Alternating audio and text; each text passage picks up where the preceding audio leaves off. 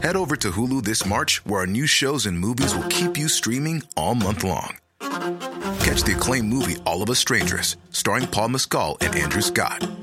Stream the new Hulu original limited series We Were the Lucky Ones with Joey King and Logan Lerman. And don't forget about Grey's Anatomy. Every Grey's episode ever is now streaming on Hulu. So, what are you waiting for? Go stream something new on Hulu. Heraldo Media Group presenta la información y el entretenimiento que usted necesita para estar enterado, también en su descanso. Informativo El Heraldo Fin de Semana con Sofía García y Alejandro Sánchez por El Heraldo Radio. Con la H que sí suena y ahora también se escucha.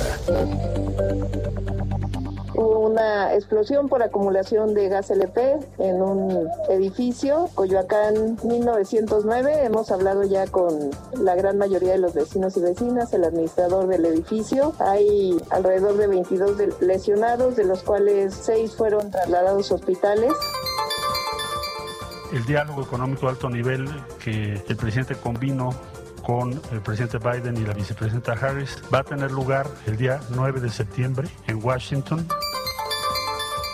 Y en virtud de no reunir las dos terceras partes de la votación requerida para considerar el proyecto de urgente resolución, la comunicación de la Junta de Coordinación Política del Senado de la República y la iniciativa suscrita por la diputada Laurimelda Pérez Segura se turna nuevamente a comisiones para su análisis y dictamen. Viendo a Gerardo Esquivel, que ya se volvió este, ultra tecnócrata, diciendo, no se puede lo que plantea el presidente, no se puede porque no se quiere, porque, con todo respeto, son muy cuadrados. Ah, que se utilice ese dinero para pagar deuda. Reforma de gran calado que se plantee como principal objetivo meramente la renovación de los órganos directivos de las autoridades electorales termina por ser una reforma miope, alimentada más bien por los rencores, filias o fobias personales, que carece de altitud de miras. Una reforma electoral no es, no puede ser, permítaseme la expresión, un asunto de estómago, sino una apuesta de gran alcance resultado de diagnósticos y análisis ampliamente razonados y de una discusión seria e incluyente. De otro modo, estará garantizado su fracaso.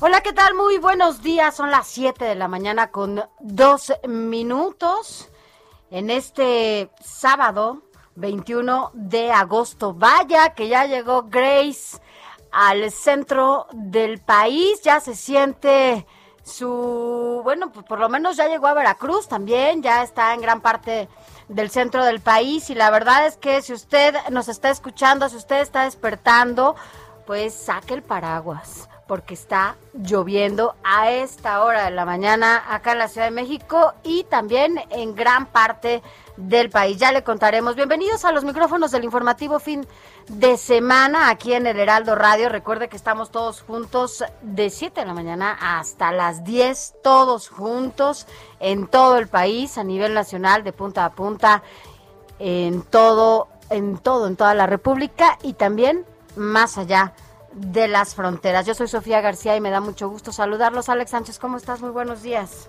Hola Sofía, muy buenos días a ti y a todo el auditorio que nos escucha a lo largo y ancho del país e incluso más allá de las fronteras, al sur de los Estados Unidos.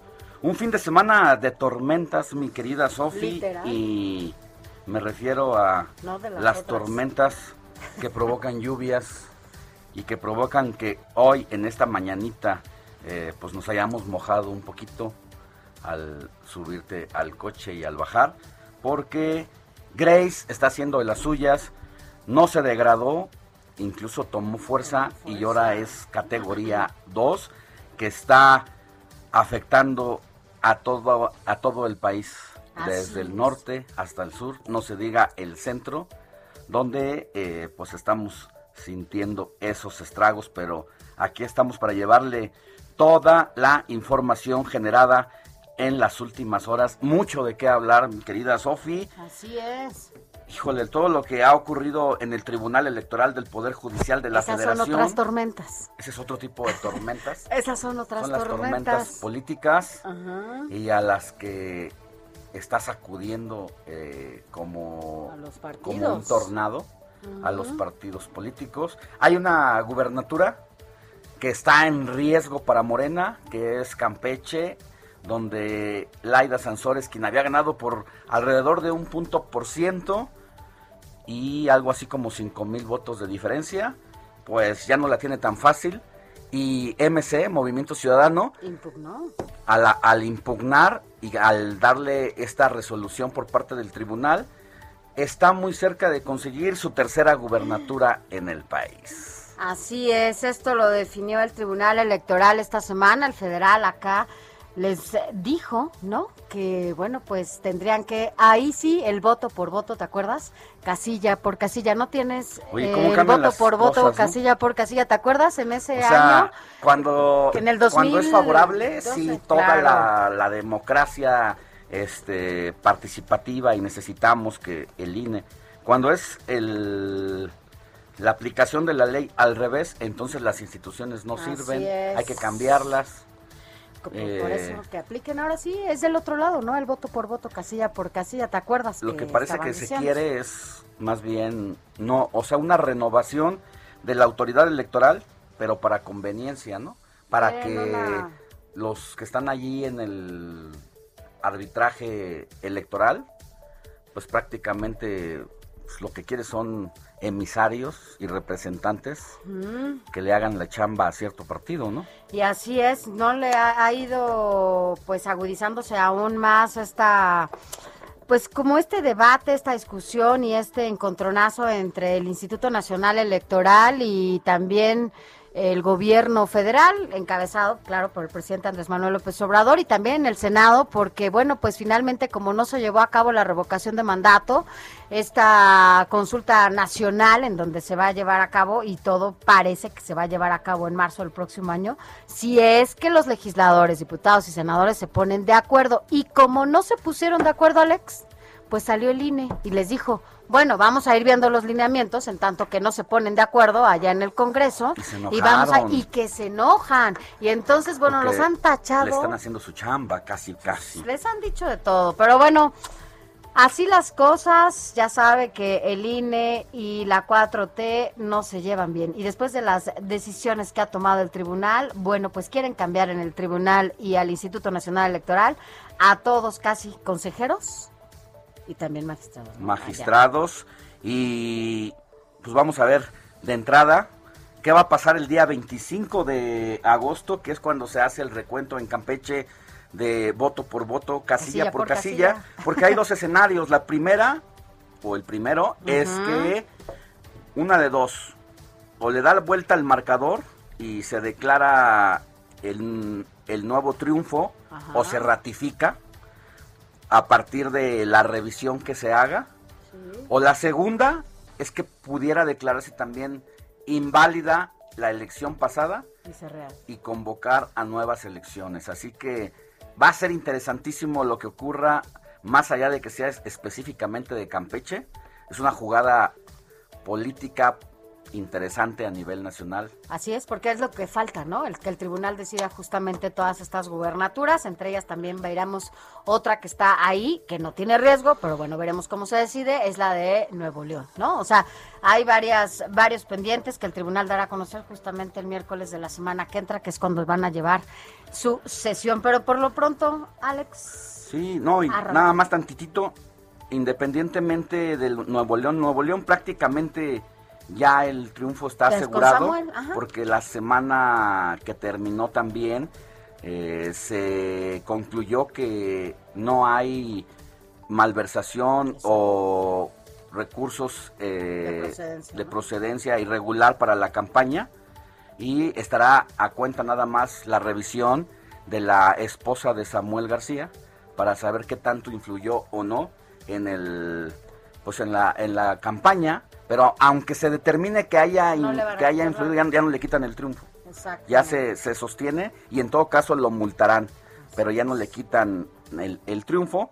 Así que vamos a estar muy pendientes, mi querida Sofi. Y ahora sí. El miércoles. El miércoles, no hay que quitarle la vista a lo que pase en Campeche. Y ahora sí, sin más, arrancamos con la información.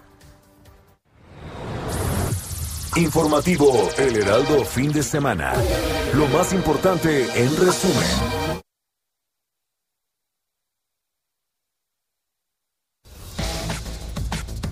Mire, ya se lo decíamos al inicio de este, de este espacio, este fin de semana será un fin de semana de tormentas, ya que, bueno, pues Grace, este huracán que en algún momento se degradó a tormenta tropical, bueno, pues tomó, tomó mayor fuerza y se intensificó a categoría 2. Avanza con vientos de hasta 100 160 kilómetros por hora y además impacta en 11 estados.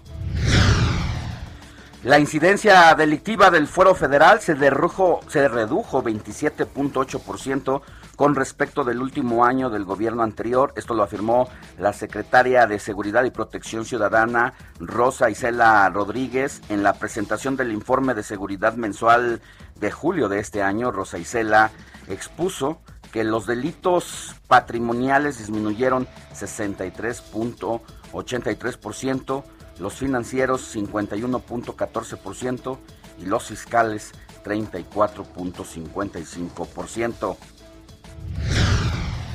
Y van por la foto y también por su tableta. Mire, la credencialización de los nuevos diputados federales arrancó justamente el día de ayer en Palacio Legislativo, allá en San Lázaro citados a distinta hora como medida sanitaria por la pandemia, cada legislador llegó a la mesa de registro, dio su nombre, se tomó la foto, recibió su credencial con otros documentos y de paso, de paso, ¿qué cree que le dieron a los diputados en esta ocasión?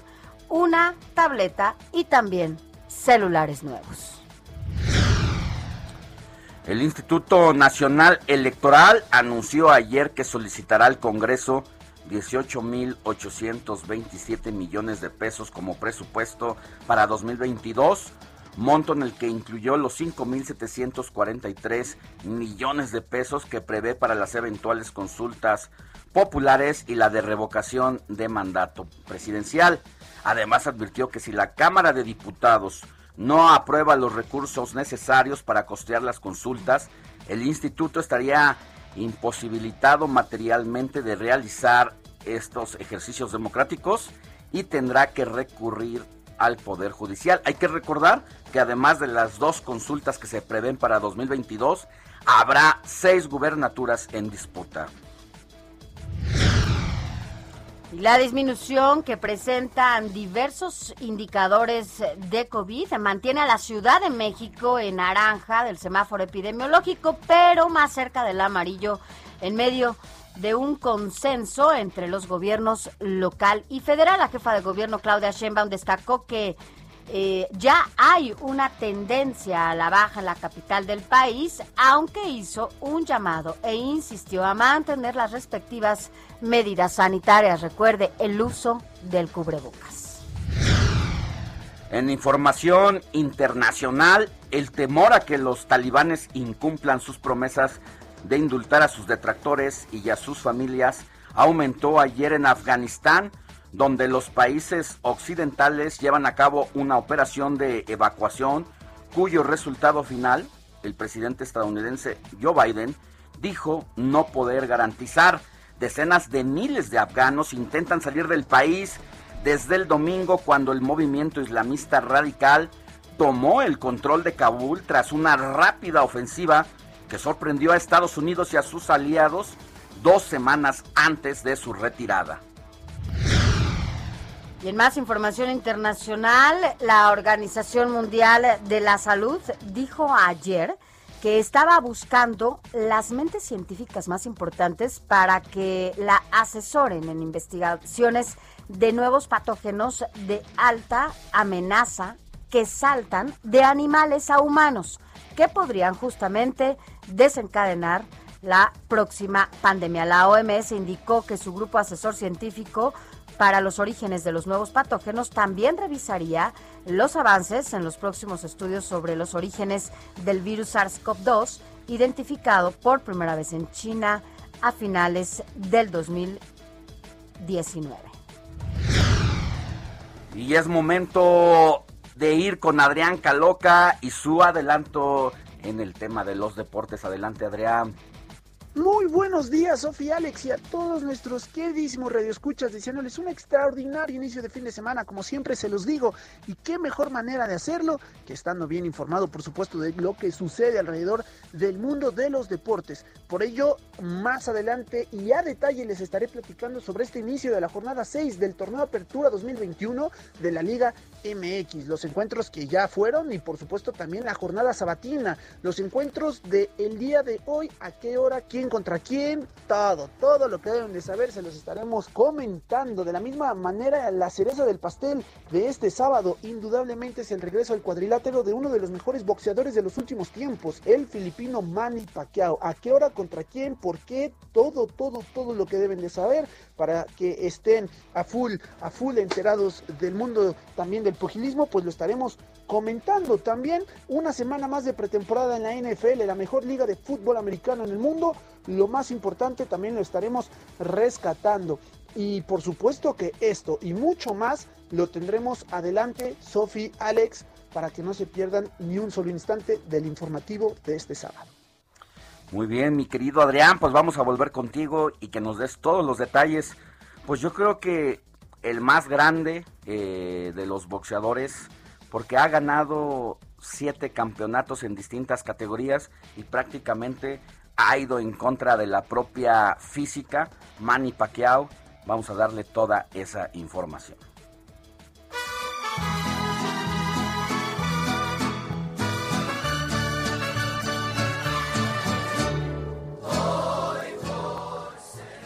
Moni Reyes, muy buenos días. Cuéntanos a quién vamos a celebrar el día de hoy.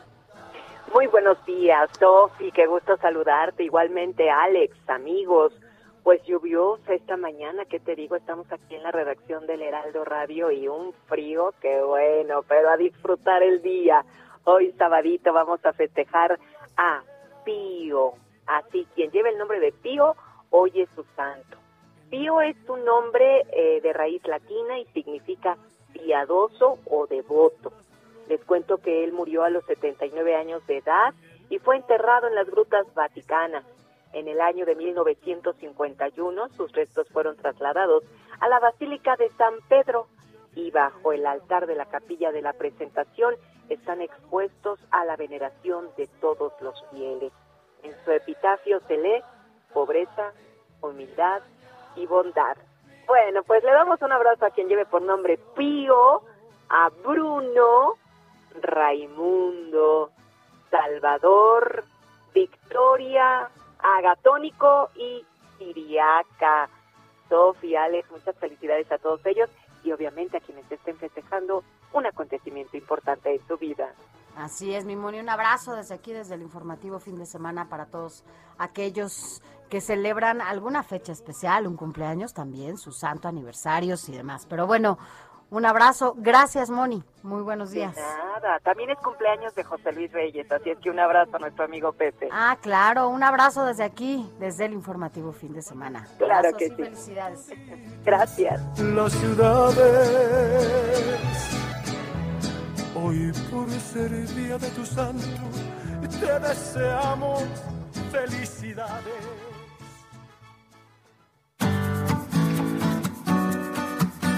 Escríbanos o mándenos un mensaje de voz al WhatsApp del informativo fin de semana 5591 63 5119.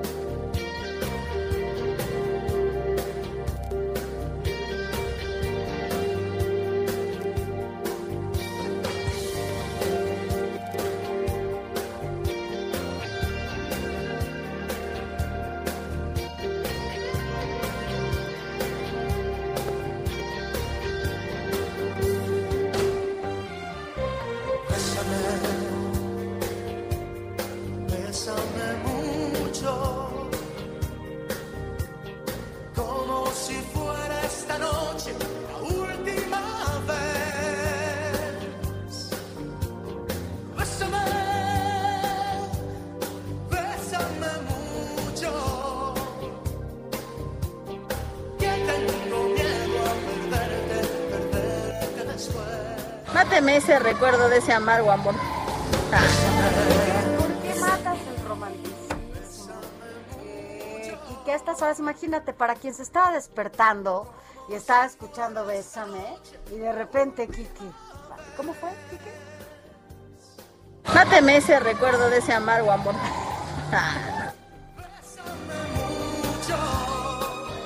¿Por qué estamos escuchando a Luis Miguel?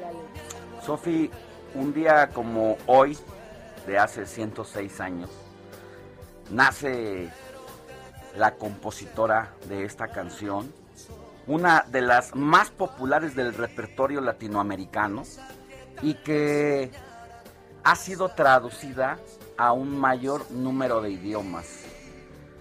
Consuelo Velázquez, en 1932, cuando tenía 16 años de edad, escribió esta canción con un aire erótico.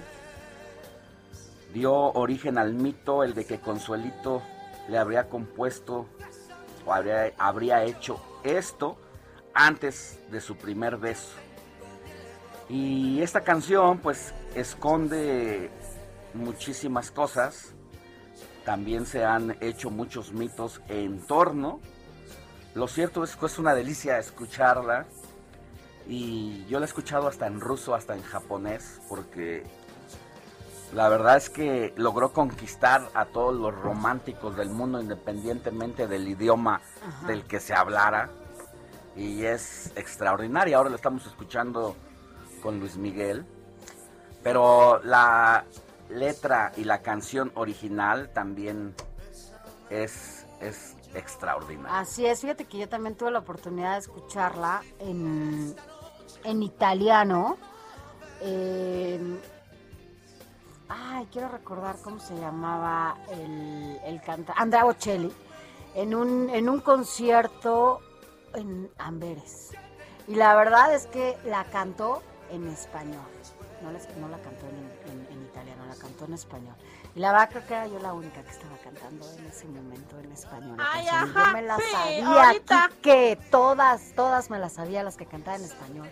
Era la única que cantaba. ¿Quiere escuchar o quiere seguir planteando su postura? ¿Qué? Vienes, vienes bien, quién sabe cómo. Síguele, síguele. A ver si encuentras, mi querido Quique, la versión original de Emilio Tuero, Bésame mucho. eh,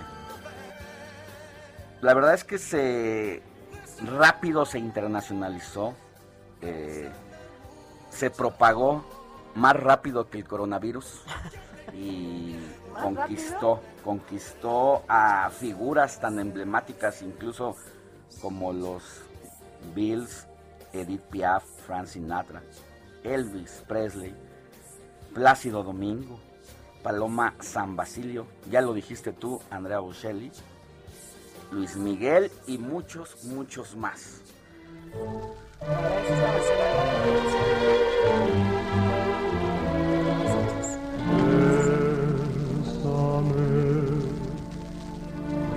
Mucho, como si fuera esta noche la última.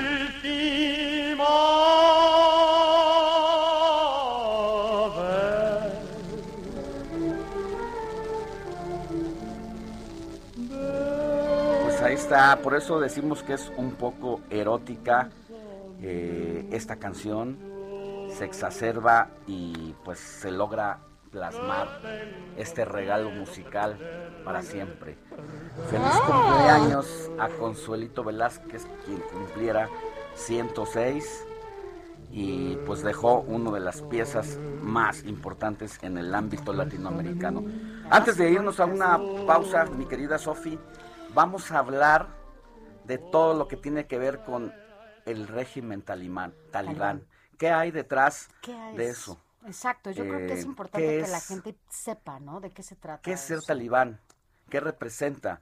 Eh, la derrota de Estados Unidos al salir y abandonar la entidad y dejar a 40 millones de afganos a la suerte de un grupo terrorista, eh, esconde muchas cosas. En 2017 Estados Unidos ya había sido derrotado al usar tecnología de punta para combatir al crimen organizado allá en esa entidad y no lo logra. Así es. Y ocurren muchas cosas, pero vamos a una pausa y volvemos con más información. Que tal vez mañana yo ya estaré lejos, muy lejos de aquí. La noticia no descansa. Usted necesita estar bien informado también el fin de semana. Esto es Informativo Heraldo Fin de Semana. Informativo Heraldo Fin de Semana. Regresamos. Raimundo Sánchez. Periscopio.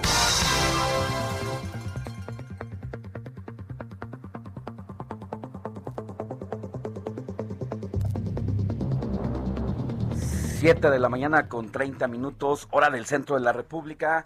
Y antes de, de ir con Raimundo Sánchez, eh, retomo un poco el contexto de lo que ha pasado en Afganistán, donde al caer Estados Unidos o dejar las, el país para que sus tropas regresaran, pues la verdad es que también para Estados Unidos ha sido la guerra más larga durante 20 años, una participación activa de sus, de sus soldados allá, 3 mil millones de dólares era el gasto al que ascendía eh, pues prácticamente eh, mensualmente y esto también pues impidió que Estados Unidos y sus finanzas en 20 años no se sostuvieran y ante el fracaso de derrotar a los talibanes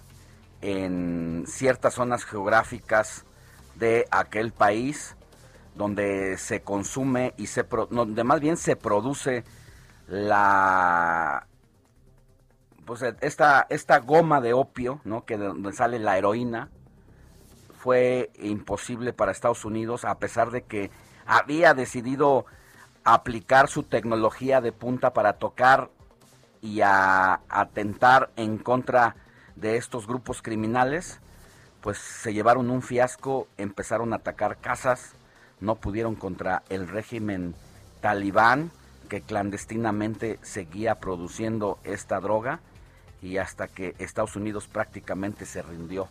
Hoy, hoy ha abandonado el país y con ello deja a su suerte a 40 millones de habitantes, no se diga sobre todo a las mujeres que habían encontrado eh, pues un lugar en la agenda de los derechos humanos. Las mujeres se habían despojado del burka para comenzar a vivir una vida eh, pues con el derecho que tiene como los hombres en cualquier país del mundo las mujeres comenzaron a ir a las escuelas, comenzaron a ocupar puestos públicos y hoy que regresa el régimen talibán, regresan las burcas y ya se imaginará todo lo que eso representa.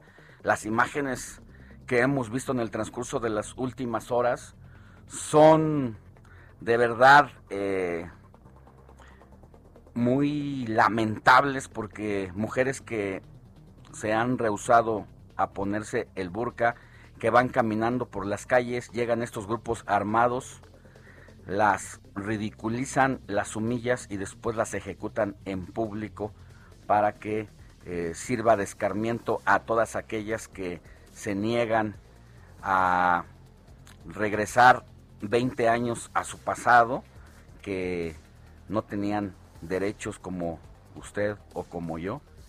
Y esto es una situación muy lamentable. Vamos a ver qué hace Estados Unidos junto con Canadá, junto con Alemania, que tendrán una reunión en el transcurso de, los, próximos días para ver qué, qué se va a hacer.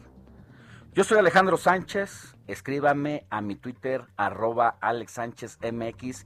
Recuerde que nos está escuchando a través del Heraldo Radio. Recorrido por el país.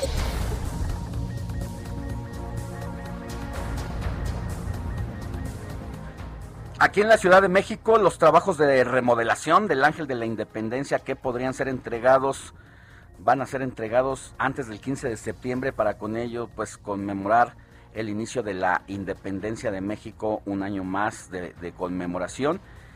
Quien tiene todos los detalles es nuestro compañero reportero Carlos Navarro con información exclusiva sobre estos trabajos. Mi querido Charlie, ¿qué pudiste ver? Buenos días, Alejandro Sofía. Les saludo con gusto a ustedes en el auditorio. Y bien, los últimos detalles para la entrega del Ángel de la Independencia, posiblemente antes del 15 de septiembre, como comentabas, Alex, están siendo ya afinados después de ser atendido estructuralmente por las afectaciones que tenía en su columna tras el sismo del 19 de septiembre de 2017, se hicieron trabajos de restauración de cantera para después atender hoy en día las pintas. Incluso pudimos ver a las personas especializadas con un cepillo de dientes atendiendo estos grafitis que había en el Ángel de la Independencia en su base. Y también ya nada más faltan temas de, del pulido de pisos, luminarias y jardinerías. El secretario de Obras y Servicios en entrevista con el Heraldo Media Group nos explicó esta situación y cuándo y cómo se están llevando los trabajos. Escuchemos. Ya estamos en la última etapa. ¿Estaría entregando antes del 15 de septiembre? Sí, bueno, pues todavía nos falta la parte del alumbrado, eh, nos falta la parte de jardinería, o sea, todo está siguiendo una secuencia. Eh, por, para poder pulir los pisos, pues necesitamos quitar los andamios. Entonces estamos eh, si lo quitamos la próxima semana, yo creo que todavía una o dos semanas en pulido de pisos y en limpieza total, en jardinerías y alumbrado. Después de casi dos años de que veíamos la columna del ángel rodeada con estos andamios que sirvieron para atenderlo estructuralmente, ya se van a retirar el próximo lunes para proceder a temas de limpieza, como comentaba el secretario, al pulido de pisos. En los trabajos de restauración de la cantera se requería una, que, una cantera que es denominada Púlpito del Diablo, que fue hallada en Ameca Meca en el Estado de México y es la original. Ante estos trabajos, la subdirectora general de Patrimonio Artístico y Mueble del INVAL, Dolores Martínez, explicó qué se hizo. Escuchemos. ¿Qué se hizo? Pues eh, el cambio de los sillares en, algunos, en algunas zonas que determinó la UNAM y con el personal especializado se hicieron los moldeos, las inyecciones, los rezanes y el acabado para que vean ustedes los ornamentos finales totalmente restaurados. Es, es interesante porque desde 1900, eh, fue en 1902 que inició y se colocó la primera piedra de este monumento histórico y lograron hallar la misma cantera original, como les comentaba, en Ameca Meca, Estado de México, y se llama Púlpito del Diablo. También comentarles que se hizo una recomendación por parte del director del Centro Nacional de Conservación y Registro de Patrimonio Artístico Mueble, el Centorpan de, del Imbal, Ernesto Martínez, él dijo a la alcaldía Cuauhtémoc, que es la encargada de resguardar este monumento, ¿qué se tiene que hacer? Escuchemos. Dentro de las recomendaciones que tenemos que hacerle a la alcaldía Cuauhtémoc, que es quien resguarda el monumento, es por lo menos eh, hacer una revisión del estado de conservación de todos estos elementos que sufrieron cambios, de estos elementos que sufrieron remoldeos. Eh, aproximadamente dos, tres años estar revisándolos para poder estar haciendo trabajos de conservación preventiva para no llegar a la restauración. La rehabilitación del Ángel de la Independencia, en la que trabajaron el Instituto de Ingeniería de la UNAM, la Secretaría de Obras y Servicios Local, el INVAL, entre otros organismos, tuvo un costo de 22.4 millones de pesos que corrieron a cuenta del gobierno de la Ciudad de México. Recordemos que el Heraldo Media Group hizo un seguimiento desde la detección de las torsiones que tenía, las afectaciones. Incluso llegamos a ir a la mañanera para comentárselo al presidente Andrés Manuel López Obrador y a partir de ahí fue quien giró instrucciones porque previamente no se había hecho nada, estaba desatendido este monumento y a partir de ahí pues ya se logró atender. Alejandro Sofía, la información que les Así es, mi querido Charlie, pues no se diga eh, este monumento emblemático de la Ciudad de México sobre Paseo de la, Reforma, de la Reforma pues ha sido sacudido severamente eh, tras los sismos que han acontecido aquí y pues ya, ya le hacía falta que le echaran su manita, mi querido Charlie. Es correcto, han sido cuatro intervenciones a lo largo de su historia. Fue en 1957 que la Victoria Alada se cayó, en 1985 también sufrió, pero en ese en ese tiempo no se detectaron tantas afectaciones en 2006 se logró este, llevar a cabo una intervención mayor y ya en 2017, este, a raíz de los sismos, pues se vio muy, muy, muy afectado, más de 30 afectaciones, incluso tuvo problemas en, en el cilindro donde sostenía la, la columna y bueno, ya lo bueno que ya fue atendido estructuralmente con un, déjame comentarte Alex, eh, un, ayer que lo visitamos y previamente lo habíamos hecho, el Instituto de Ingeniería de la UNAM coordinó los trabajos con el doctor Roberto Meli, que es especialista en este tipo de trabajos y fue un trabajo, eh, te lo comento, fue muy fino como con precisión de cirujano y bueno, ya, ya está a punto de ser entregado para que las personas lo disfruten y previo a un aniversario más de la independencia. Pues gracias, mi querido Charlie. Eh, la verdad es que también ha sido, pues, antecer el, una de las obras más emblemáticas.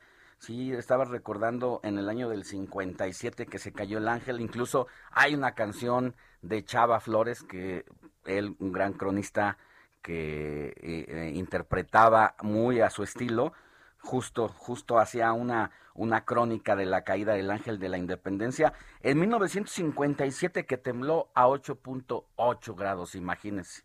Así que... Pues, Imagínate. ajá. Incluso eh, en el sismo, recordarás el sismo del año pasado, para ser precisos, el 23 de junio nos comentaba el secretario de Obras, recordarás que ya tenía los andamios y estaba eh, sostenido por unos tensores y alrededor había eh, tinacos de agua, tinacos de agua por así decirlo, pero esos muy muy grandes y dijo que si no hubieran estado probablemente ya dañado este monumento histórico pudo haber eh, pues caído en algún momento porque no había que, que lo sostuviera, pero con estos trabajos que se hicieron para sostenerlo, pues lograron este evitar esta situación. Bien, pues vamos a estar atentos a la reinauguración de esta gran obra antes del 15 de septiembre, pues para hacer ya la conmemoración muy, muy mexicana que decías que en 1902 inició la construcción, pero creo que tengo entendido que hasta 1910, precisamente para el centenario eh, de la independencia de México, es que se logra eh, pues la ponerlo en marcha ya, ¿no? Es correcto, en 1902 acude Porfirio Díaz a colocar la primera piedra y fue ya para 1910 con este con Porfirio Díaz que se inaugura este monumento histórico con el motivo del centenario de la independencia de México. Bien. Abrazo, querido Carlos. Hasta luego, buenos días, Alex. Buen día. Siete de la mañana con 42 minutos, hora del centro de la República. Seguimos con más. Y ahora es momento de enlazarnos hasta Yucatán, porque ya allá se sintió el paso de Grace, que dejó algunos daños y a pesar de que ya había tocado tierra y de que los expertos eh, suponían que se iba a, degradar, pues resultó que cobró fuerza, hoy es categoría, categoría 2, amaneció con fuerza en Veracruz, pero Herbert Escalante nos tiene los detalles de lo que dejó a su paso allá en Yucatán, mi querido Herbert. Hola, buenos días, así es. Luego del paso del huracán Grace, el gobernador Mauricio Vila Dosal recorrió la zona oriente de Yucatán para evaluar los daños e iniciar con las acciones para apoyar a las familias que lo necesitan en gira de trabajo por los municipios de Valladolid, Chichimilá, Tecón, Cuncunul y Cabo, que es por donde entró este fenómeno eh, hace unos días en Yucatán, corroboró, corroboró con las autoridades municipales las principales afectaciones ocasionadas por dicho fenómeno y constató el restablecimiento gradual de las actividades. Vila Dosal acudió a Valladolid, en donde junto con el alcalde Enrique Ayora verificó que en este municipio solo se presentaron afectaciones menores, generalmente por la caída de árboles y ramas, así como cortes parciales de energía eléctrica en cinco comisarías, pero sin pérdidas humanas que lamentar. En Chichimilá, en donde el alcalde Samuel Uc señaló que las afectaciones fueron principalmente por los fuertes, fuertes vientos que se llevaron láminas de casas y se cayó la antena y rompió el reloj del Palacio Municipal. En Tecom, el alcalde Víctor Manuel informó que se registró la caída de árboles que obstruyeron la conexión carretera con otras comunidades, como el tramo Tecom con Cunul, en donde elementos de la Secretaría de Seguridad Pública y de Protección Civil eh, estaban realizando labores de limpieza. Más tarde en Cucunul, el alcalde Eusebio Alberto Vázquez explicó que en esta población se registraron afectaciones como la caída de árboles, se volaron algunas láminas a causa de los fuertes vientos y se interrumpió el suministro de energía eléctrica, el cual ya se restableció en la mayor parte del municipio, aunque falta la comisaría de Chevalán. Por último, en el municipio de Cagua, eh, la, la alcaldesa Raquel Q anunció que se, eh, bueno, ahí el gobernador le dijo a la alcaldesa que trae ayuda a las familias porque por los fuertes vientos sufrieron graves daños en sus viviendas, así que se les entregará fardos de lámina. Y ya en Vila atendió las solicitudes del alcalde de Chancón, Roger Quimé, sobre apoyar a los agricultores de esa localidad, ya que se reportaron diversos daños en las milpas. Ayer el Ayuntamiento de Mérida, porque bueno, el fenómeno Grace pasó cerca de la ciudad, no entró de lleno en la capital yucateca, pero sí se sintieron sus ráfagas de viento que alcanzaban 95 kilómetros por hora. El Ayuntamiento informó que solamente su Dirección de Servicios Públicos Municipales recogió 71 árboles que estaban destruyendo las vialidades que se cayeron por el fuerte viento, aunque también volaron semáforos, postes, anuncios, señaléticas en las principales avenidas de la ciudad y por supuesto en el periférico de Mérida. Pero bueno, eh, las autoridades dicen que son report, son daños menores y que este no hay hubo lesionados ni pérdidas humanas. Esta es la información que tenemos desde Yucatán. Gracias, Herbert. Cuídate mucho. Estamos en contacto. Un abrazo. Abrazo. Sí, y es que el huracán Grace eh, tocó tierra en las primeras horas de este sábado, ahora en la localidad de Tecolutla, esto en el estado de Veracruz, como categoría 3, dejando fuertes afectaciones a su paso, pero bajó levemente de intensidad a medida que avanzaba sobre territorio veracruzano. Ya lo decía Herbert, a pesar de que en Yucatán no entró por ahí, sí tuvo eh, ciertos alcances. Por donde pega inicialmente es por Quintana Roo como categoría 1, pero se dejó sentir sus fuertes rachas y dejaron pues estos daños para fortuna eh, y lo digo pues ya, que hizo presencia y todo para fortuna no pasó de lo material eh, hasta ahora no se han reportado pérdidas de vidas que eso sí sería lo más lamentable. Y ahora vámonos a Michoacán porque Charver Lucio nos tiene información relevante sobre el tema del COVID y de las vacunas. Charbel, buenos días. Hola Charbel, ¿nos escuchas? Un problemita ahí con eh, la llamada telefónica, pero hay que recordar que allá en Michoacán fueron las primeras autoridades las que de plano le dijeron al presidente no cuente con nosotros, no nos vamos a sumar a este regreso a clases en tanto no continuemos con las vacunas a la población infantil, juvenil y pues va, vamos a ver qué ocurre en el transcurso de los próximos días. Charbel, ¿ya, te recuperamos? ¿Qué tal? Buenos días. Les platico que eh, luego de cuatro días de jornadas de vacunación para jóvenes de 18 a 29 años en Morelia, la Secretaría de Salud de Michoacán informó que se aplicaron un total de 117.186 dosis de la vacuna Pfizer. El reporte de la dependencia estatal detalla que hasta el día de hoy se mantiene un registro de aplicación de 261.700 dosis en 56 eh, municipios. De este total de vacunas aplicadas, 49.283 eh, corresponden a la farmacéutica AstraZeneca, 56.039 a Cancino, mientras que otras 131.342 de Pfizer y finalmente 25.038 de Sinovac. La Secretaría de Salud hizo un exhorto a la población que aún no recibe el biológico a registrarse para poder acceder a la vacuna, especialmente en los municipios de Lázaro Cárdenas, de Morelia y Uruapan, que son eh, pues los que concentran actualmente el mayor número de contagios activos de COVID-19. Esa es la información. Muchas gracias, Charbel, que tengas buen día. Sí, pendientes. 7 de la mañana con 48 minutos. Vamos a leer los primeros mensajitos que nos manda la audiencia al WhatsApp del informativo fin de semana. Buen día, Sofi, Alex. Mucha lluvia por la zona oriente en Iztapalapa, ya se está encharcando. Suerte y bendiciones para todos, Juan Carlos Martínez. Buenos días, señorita Sofi y señor Alex. Estará muy difícil el fin de semana con tanta lluvia. Perdóneme. Esperemos que no ocurra alguna desgracia fea que tengan un excelente día y que Dios les bendiga a ustedes y sus familias. Mi nombre es Javier Lázaro. Buenos días. Ayer en un tianguis de Coapa, Ciudad de México, unos comerciantes afirmaron que México es el único país de Latinoamérica con vacunas. ¿Es cierto? Gracias y bendiciones. No, por supuesto que no, no es cierto. Sí, quizás seamos de los que eh, están avanzando en la vacunación, pero no se diga Chile ya en Chile eh, nos han dado un ejemplo de inmunización. ya más del 80%, 90% ya están vacunados y tienen las dos dosis. No se diga Argentina, que junto con México compraron lotes de AstraZeneca.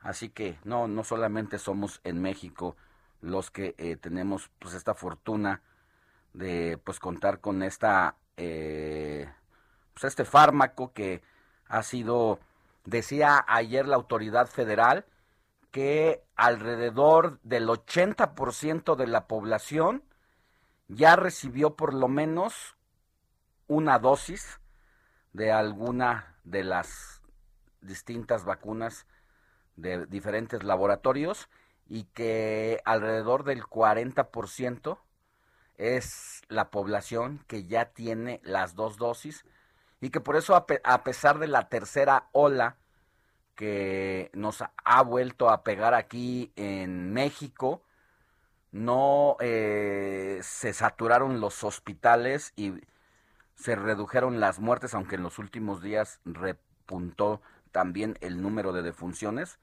No se compara a, a las defunciones como la primera, en la primera ola, gracias precisamente a las vacunas. Y es momento ahora de hacer enlace con Adrián Caloca porque ya nos tiene mucho más de la jornada deportiva. Mi querido Adrián, buenos días. Extra, extra, por fin buenas noticias, extra. Adrián Caloca, Deportes. Ya que sobrio no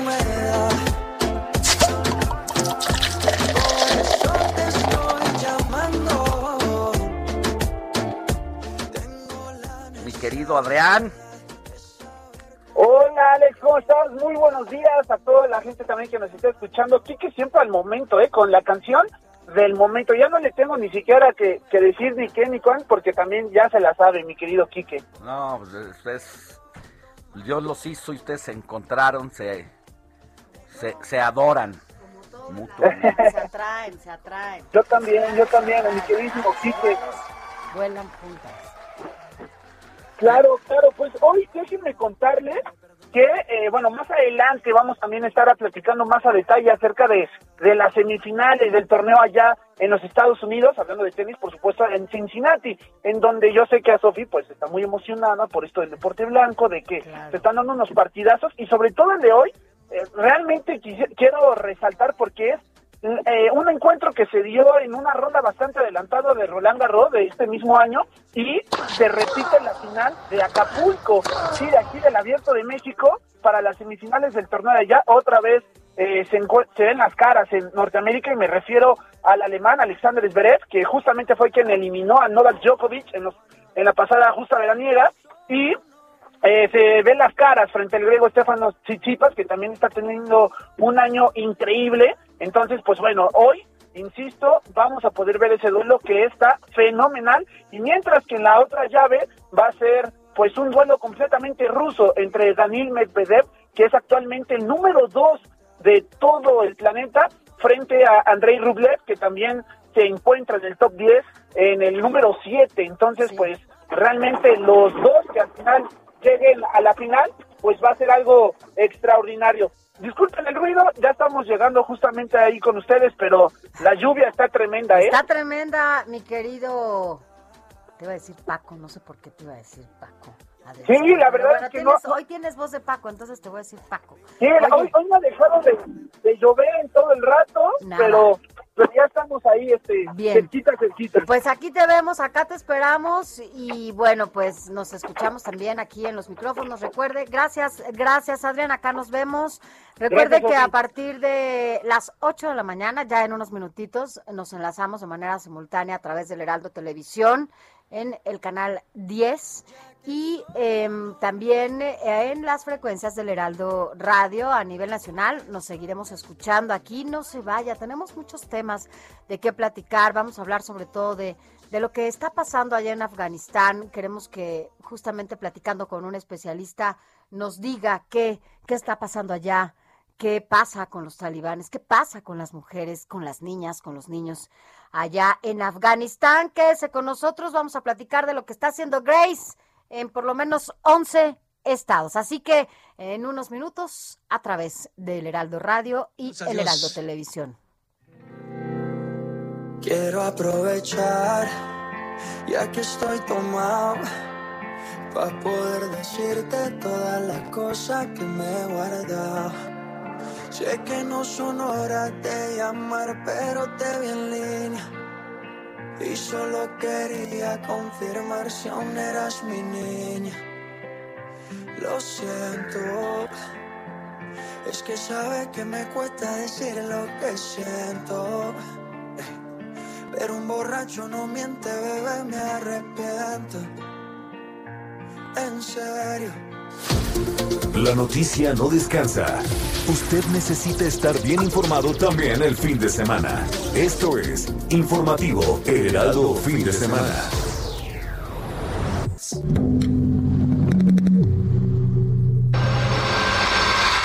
El paso de Grace por Cancún y la península de Yucatán dejó destrozos, pero saldo blanco en muertes.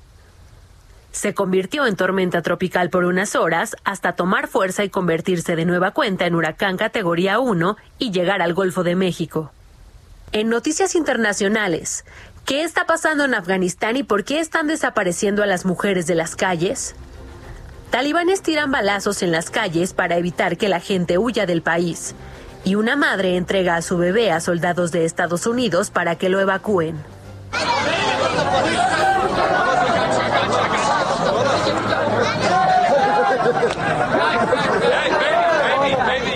En la música, Ed Sheeran anuncia nuevo álbum.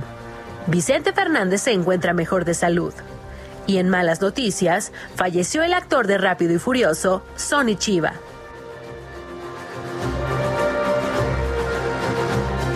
Hola, ¿qué tal? Muy buenos días.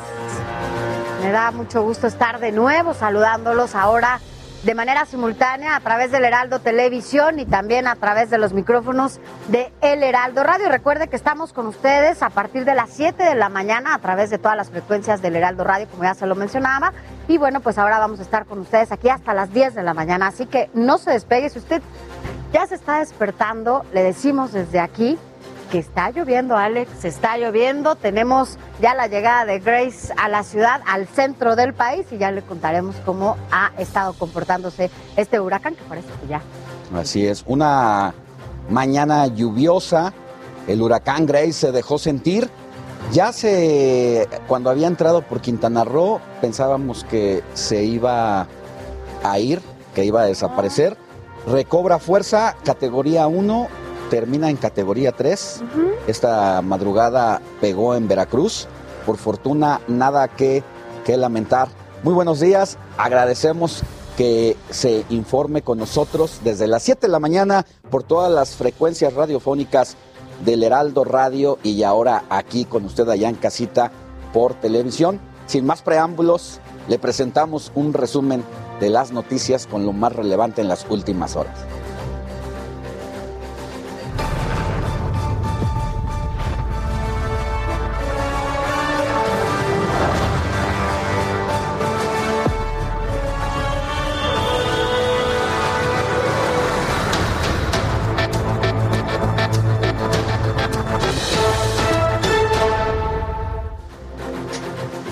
Y bueno, pues así es, Alex. Vamos a arrancar rápidamente con este resumen informativo porque, bueno, pues las noticias no paran. Y más con lo que tiene que ver con COVID-19, porque ya son más de 28 mil casos del coronavirus y con esto ya se alcanzó una, eh, un total de 3.152.205 casos que han sido confirmados de COVID-19. De acuerdo con la Secretaría de Salud, estos son los datos que dan, los datos oficiales. Y bueno, en cuanto a las defunciones, también llegaron a 250.469 personas confirmadas. El certificado de vacunación de COVID-19 podría ser obligatorio en todo Oaxaca. El Congreso local solicitó a las autoridades de los 570 municipios de la entidad acuerdos con el sector turístico y comercial para obligar a los usuarios a presentar sus certificados de vacunación anti-COVID para acceder a estos servicios. Y mire, la UNICEF eh, cooperará con el gobierno de México en torno al regreso a clases presenciales. Así lo dio a conocer Fernando Carrera Castro, representante de la organización en el país. Esto será mediante cuatro frentes. El primero será el desarrollo de protocolos, el segundo eje eh, es el identificar focos infecciosos y en tercer lugar se buscará cooperar la comunicación de información correcta, creíble y confiable. Por último, también trabajar en la recuperación de aprendizajes perdidos y salud mental. De lo que se trata no es de que tengamos, como anteriormente, un día de regreso a clases. Ni siquiera se trata de una semana de regreso a clases, sino prácticamente de un mes de retorno a clases. ¿Y eso qué quiere decir? Que durante un mes vamos a ir aprendiendo cómo hacer ese retorno seguro de los niños, las niñas y adolescentes a los centros educativos. Y hablando del regreso a clases presenciales en México, la Secretaría de Salud actualizó los lineamientos para que las actividades educativas se consideren esenciales sin importar el color de riesgo, incluyendo el rojo, y en contraste se va a restringir la movilidad y algunos comercios cerrarían a partir del color amarillo del semáforo.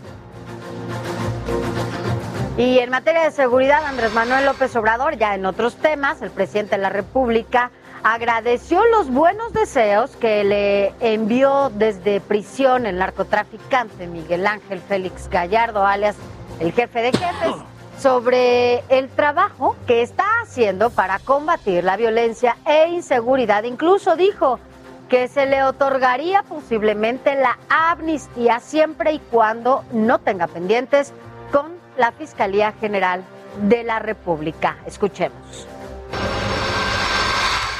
porque él por edad, por enfermedad, ya podría salir. Pero hay que ver cómo este, se termina de elaborar el decreto. Y en otros temas, le informo que la Sala Superior del Tribunal Electoral del Poder Judicial de la Federación ordenó el recuento total de votos en Campeche. La decisión se tomó a partir de una impugnación presentada por Movimiento Ciudadano contra el triunfo de Laida Sansores de Morena. En la impugnación se argumentó que existe un número mayor de votos nulos que la diferencia entre el primer y segundo lugar, entre otras inconsistencias, y decirle que la diferencia de votación fue alrededor del 1%. Y mira, eh, el Tribunal Electoral también confirmó la sanción impuesta por el INE al Partido Verde de alrededor de 41 millones de pesos, así como el retiro de los spots en radio y televisión por un año debido, ¿te acuerdas Alex, del uso de influenciadores eh, para promover sus propuestas?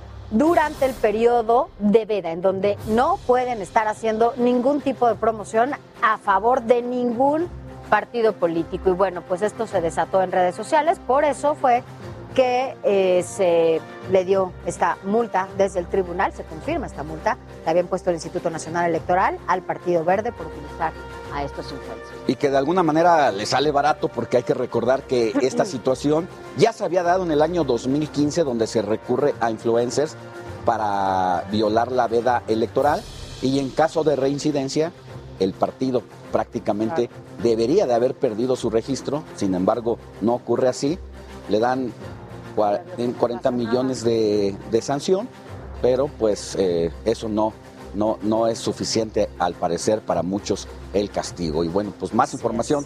Así es, vámonos a más temas, Alex. Sí, es que pues a principios de esta semana, Grace, ya lo decíamos, ¿cómo nos fue en la mañana? Nos llovió. Grace eh, pasó sobre Haití, que se estaba recuperando apenas de un terremoto de magnitud 7.2 que mató, lamentablemente al menos, a casi 2.000 personas. Para el miércoles ya había ingresado al Golfo de México como tormenta tropical y en la madrugada del jueves Grace se convirtió en huracán categoría 1 y golpeó a México por primera vez, atravesando la península de Yucatán y se debilitó, ya lo comentabas Alex, se había debilitado hasta convertirse en una tormenta tropical soportando 130 kilómetros por hora, con ráfagas muchísimo más altas, ¿no? Así es. El paso del huracán Grace por Quintana Roo también dejó saldo blanco, afortunadamente sin pérdida de vidas humanas, mientras que en Yucatán se informaba de inundaciones en 29 municipios. Entre los daños que se reportan en ambas entidades principalmente está el corte de energía eléctrica, agua y telefonía celular, así como árboles caídos. En la mañanera del viernes, Laura Velázquez, coordinadora nacional de protección civil, informó que Grace se convirtió de nuevo en huracán. Empezó en categoría 1, siguió a la 2 y luego a la 3 y cerca de las 7 de la tarde de ayer, pues eh, amenazaba con sus vientos sostenidos en 160 kilómetros por hora, hora entre y hasta 200 kilómetros. Sí, caray. Y si usted nos está viendo y nos está escuchando, antes de salir, prepárese con una muy buena chamarra y su paraguas porque está lloviendo en por lo menos 11 estados y aquí en la capital del país, bueno, pues lo sentimos, ¿no? Está lloviendo fuertecito, no es el chipi chipi, no, sí está lloviendo un poquito más fuerte, así que salga abrigado si tiene que salir de casa y nos está escuchando, por favor, no se vaya con playerita porque ya ve que hay algunos que salen con playerita, Así es. con chamarrita. Y mire, así se veían las playas del puerto de Veracruz antes de que llegara el huracán en categoría 3 con vientos sostenidos de 160 kilómetros por hora para esas horas. Se hablaba de que se convertiría ya lo que se consumó en esa categoría 3 al tocar tierra. Y mire, también circulaba un video eh, del primer oleaje que llevaba Grace al puerto de Veracruz. Un usuario de Twitter, Rodrigo Barranco, mostró un video donde el mosaico de la ahora zona judía había sido desprendido. Y es por eso que, bueno, vamos a escuchar lo que se dice en este, en este video que le comentó que se dio a conocer vía Twitter. hizo volar la fuerza de las olas y eso que todavía no ha entrado de lleno el huracán, apenas estamos sintiendo los primeros, las primeras nubes, por así decirlo, de Grace y ya este, pues está dejando afectaciones en la ciudad de Veracruz. Para que ustedes, ustedes tengan una idea, vean, y para que ustedes sepan, eh, las olas están muy fuertes y el material que está volando es un material muy pesado. Es un material muy pesado, muy pesado. Y vámonos precisamente hasta Veracruz con nuestro compañero Juan David Castilla para ver cómo avanza Grace y qué ha dejado a su paso. Mi querido Juan, muy buenos días, ¿cómo te va? Muy buenos días, Alejandro, Sofía, los saludo con gusto desde el estado de Veracruz, donde aproximadamente a las 12.30 de la noche impactó el huracán Grace en su categoría 3, esto en las zonas de Tecolutla y Nautla, en la zona norte de la entidad. Decirles que en el transcurso de las horas ha dejado afectaciones en varios municipios. En un primer reporte se decía de afectaciones en nueve municipios, eh, algunas colonias inundadas en la zona del puerto de Veracruz, también eh, caída de árboles en la zona centro de la capital del estado, en Jalapa, eh, también en Coatepec, en zonas cercanas a, esta, a esta región.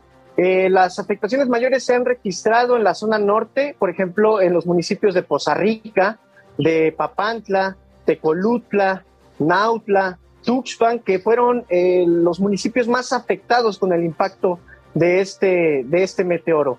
Eh, mencionarles que la Coordinación Nacional de Protección Civil ha emitido ya una declaratoria de emergencia para 22 municipios, principalmente de la zona norte, que han sido los más, los más afectados. También comentarles que eh, hay habilitados 217 refugios temporales en esta entidad, que a pesar de que ya se encuentra este huracán en su etapa de alejamiento, pues todavía está generando fuertes lluvias, fuertes rachas de viento, sobre todo en la zona costera de la entidad. Eh, decirles también que hay, hay casi 8 mil elementos de las distintas corporaciones, eh, tanto federales, estatales como municipales, que están atendiendo las situaciones de riesgo a las poblaciones vulnerables y que están dando seguimiento puntual a esta, a esta situación que estamos viviendo en la entidad.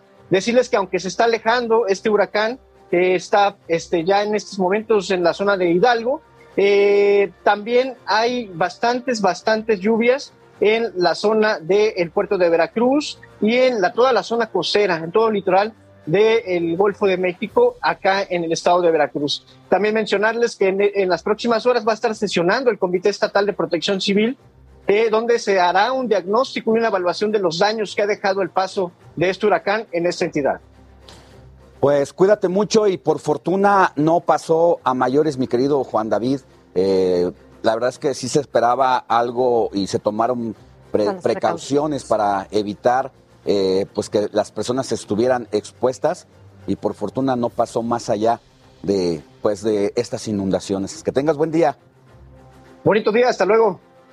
Buen día. Y mira, Alex, ahora veamos desde las eh, webcam este pues lluvioso amanecer, que ya lo vimos, sobre todo nosotros que hemos salido desde temprano.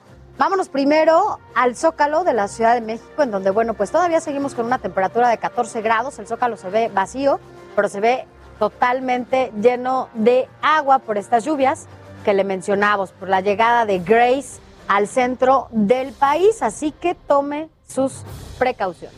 Así es, y ahora vamos precisamente a hacer este acercamiento, esta imagen de lo que está pasando y cómo, cómo amanece la Basílica de Guadalupe. A usted que nos escucha a través de las distintas frecuencias radiofónicas, pues vemos una basílica un poco gris, ¿no? Eh, al parecer está, no, al parecer está nublado y bueno, pues también eh, se ve eh, la lluvia y se ve el piso completamente pues mojado. Así es, y mire, también ahora vámonos hasta Pachuca, usted que nos escucha a través de El Heraldo Radio, al aeropuerto, primero vamos al aeropuerto de la Ciudad de México, porque bueno, pues ahí también podemos apreciar que está lloviendo. Esperemos que esto no afecte alguna demora o demás a, los, a las llegadas y salidas de algunos vuelos. Así que bueno, pues para que usted se prevenga, váyase con tiempo porque toda la ciudad está mojada y seguramente en muchas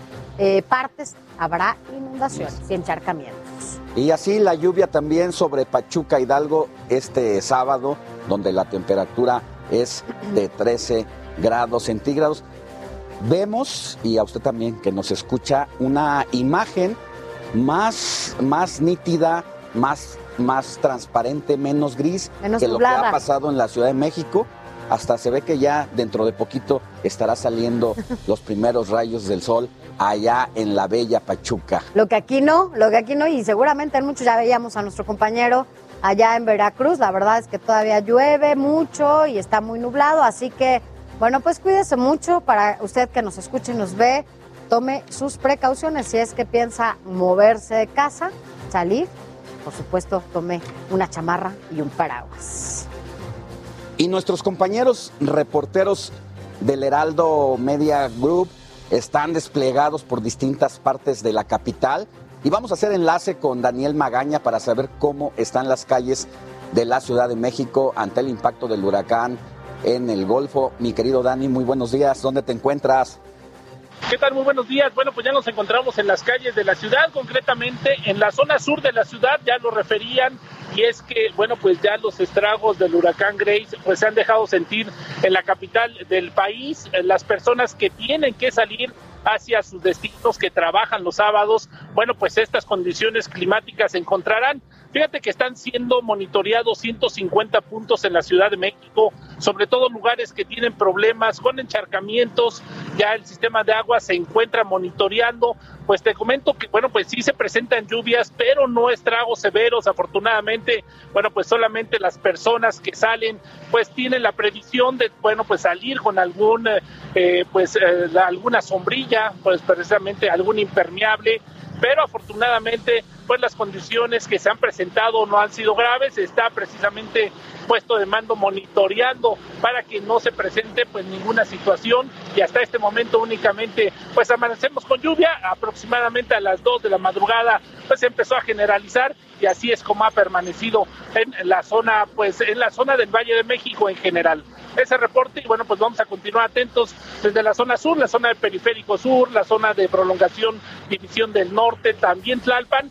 Bueno, pues hay que manejar con mucho cuidado porque bueno, pues también las condiciones en el asfalto pues se tornan un tanto resbalosas. Ese reporte, continuamos atentos, muy buen día. Sí, mi querido Dani, que tengas buen día y por favor cuídate mucho porque tú te andas movilizando pues en motocicleta por toda la ciudad y mucha suerte y mucha precaución. Continuamos atentos, buen día. No, bueno, pues es que así vamos a estar con estas lluvias, hay que cuidarnos mucho. Mire, vamos a, revisar justamente las categorías de los huracanes. Mire, la categoría 1, porque ha cambiado Grace, de 1, 2 a 3 en un día, es que van los vientos de 119 kilómetros por hora a 153.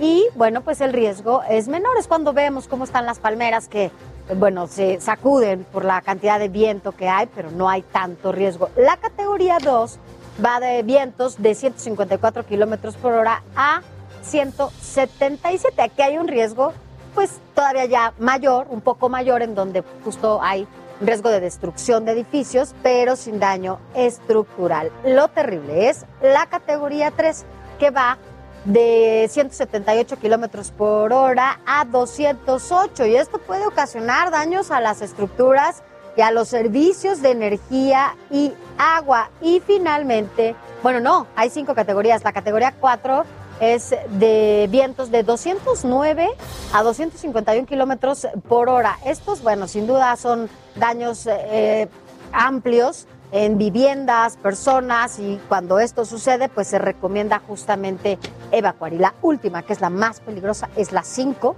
con vientos de más de 252 kilómetros por hora. Aquí sí hay importantes daños a edificios, a la vegetación, por supuesto, a personas y por supuesto que también en esta, que es la más fuerte, se recomienda evacuar. Así las cosas, Alex, porque Grace ha cambiado de categoría 1, después medio se debilitó y fue tormenta, después tomó fuerza otra vez y 2 a 3, pero ahorita ya se debilitó otra vez a tormenta a, categoría 1. Así es, y ojalá que ya se vaya a Grace, ya no lo queremos ver aquí. Gracias por participar. Vete. Pero vamos a cambiar ahora, vamos a cambiar de temas. Vámonos a los asuntos deportivos. Y mire, el grito homofóbico, ¿se acuerda ese del en los partidos de fútbol de eh, pip? Pues es, ahora se busca erradicar, allí se ha intentado, la afición se ha vuelto necia en ese sentido y ya es que la tradición en la tribuna para ofender al equipo rival, pues ha sido muy criticada por la Federación Internacional de Fútbol, asociación, incluso ya es motivo de multa y de castigos. Por eso la afición ahora tiene una nueva opción. Vea y escuche usted.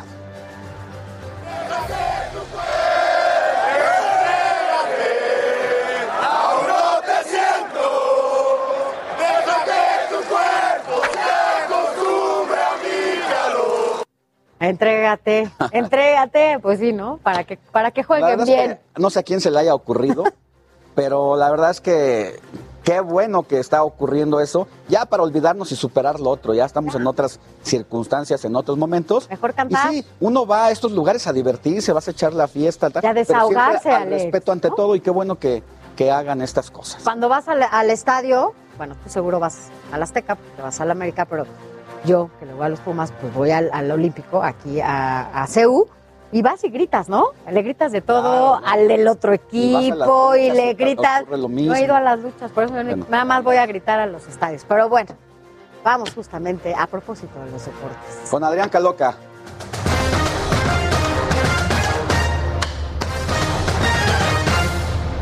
Muy buenos días para toda la gente que nos está viendo y escuchando. Vámonos rapidísimo con la jornada 6 de la Liga MX, que ya inició justamente el día de ayer con la visita de los Tigres al Mazatlán, que pues bueno, ya los felinos por fin rugieron y le ganaron 3-0 allá en el puerto al equipo más reciente de nuestra liga. Ya para el sábado estamos eh, pues preparados para toda la actividad sabatina que tenemos a las 5 de la tarde iniciando. Toluca visita al Atlas, a las 7 de la noche León frente a Santos y en doble cartelera de las 9 de la noche. Cruz Azul, el actual campeón, visita a San Luis, mientras que a los 36 minutos después, 9.36, las Chivas se meten allá al norte del país para enfrentar a Rayados. Mientras que el día domingo, los Pumas, esos Pumas que ah, ahí van, ahí va Sofi, vamos a ver qué tal. ahí va. A mediodía justamente se están enfrentando al Puebla, insisto, el domingo ya en esto, a las 5 de la tarde, también de ese mismo día en el Coloso de Santa Úrsula, Tijuana visita al América y a las 7 de la noche Necaxa frente a Juárez y a las 9 ya en el cierre, Querétaro frente a Pachuca. cambiando rapidísimo de tema y ya no nos otra disciplina, hablando de la semana 2 de la pretemporada de la NFL, pues también los encuentros que tendremos para el día de hoy, en los que destaca, por ejemplo, el enfrentamiento entre los Osos de Chicago contra los Bills de Buffalo a mediodía, los empacadores de Green Bay frente a los Jets de Nueva York a las 3.25, las Panteras de Carolina frente a los Cuervos de Baltimore a las 6 de la tarde, los Delfines de Miami frente a los Halcones de Atlanta a las 6, Pittsburgh, uno de los equipos más seguidos en nuestro país, frente a Detroit a las 6 y media, el actual campeón Tampa Bay frente a Tennessee a las 6 y media, los Vaqueros de Dallas, que también son uno de los equipos con mayor afición en nuestro país, en el duelo tejano frente a Houston a las 7 y así hasta las 9 de la noche que termina la jornada con los halcones marinos de Seattle enfrentando a los Broncos de Denver. La verdad es que es un fin de semana bastante, bastante completo en cuanto a información deportiva. Así, para que no se aburran. Para que no se aburran y estemos todo el día ahí en casita, está lloviendo, para que salen, mejor Así vemos es. deportes, ¿no? Gracias, querido Adriano. Al ratito nos volvemos Claro a que ver. sí. Vamos, a... un corte y regresamos con más actualización del COVID-19 y mucho más. Así es. Informativo El Heraldo fin de semana con Alejandro Sánchez y Sofía García.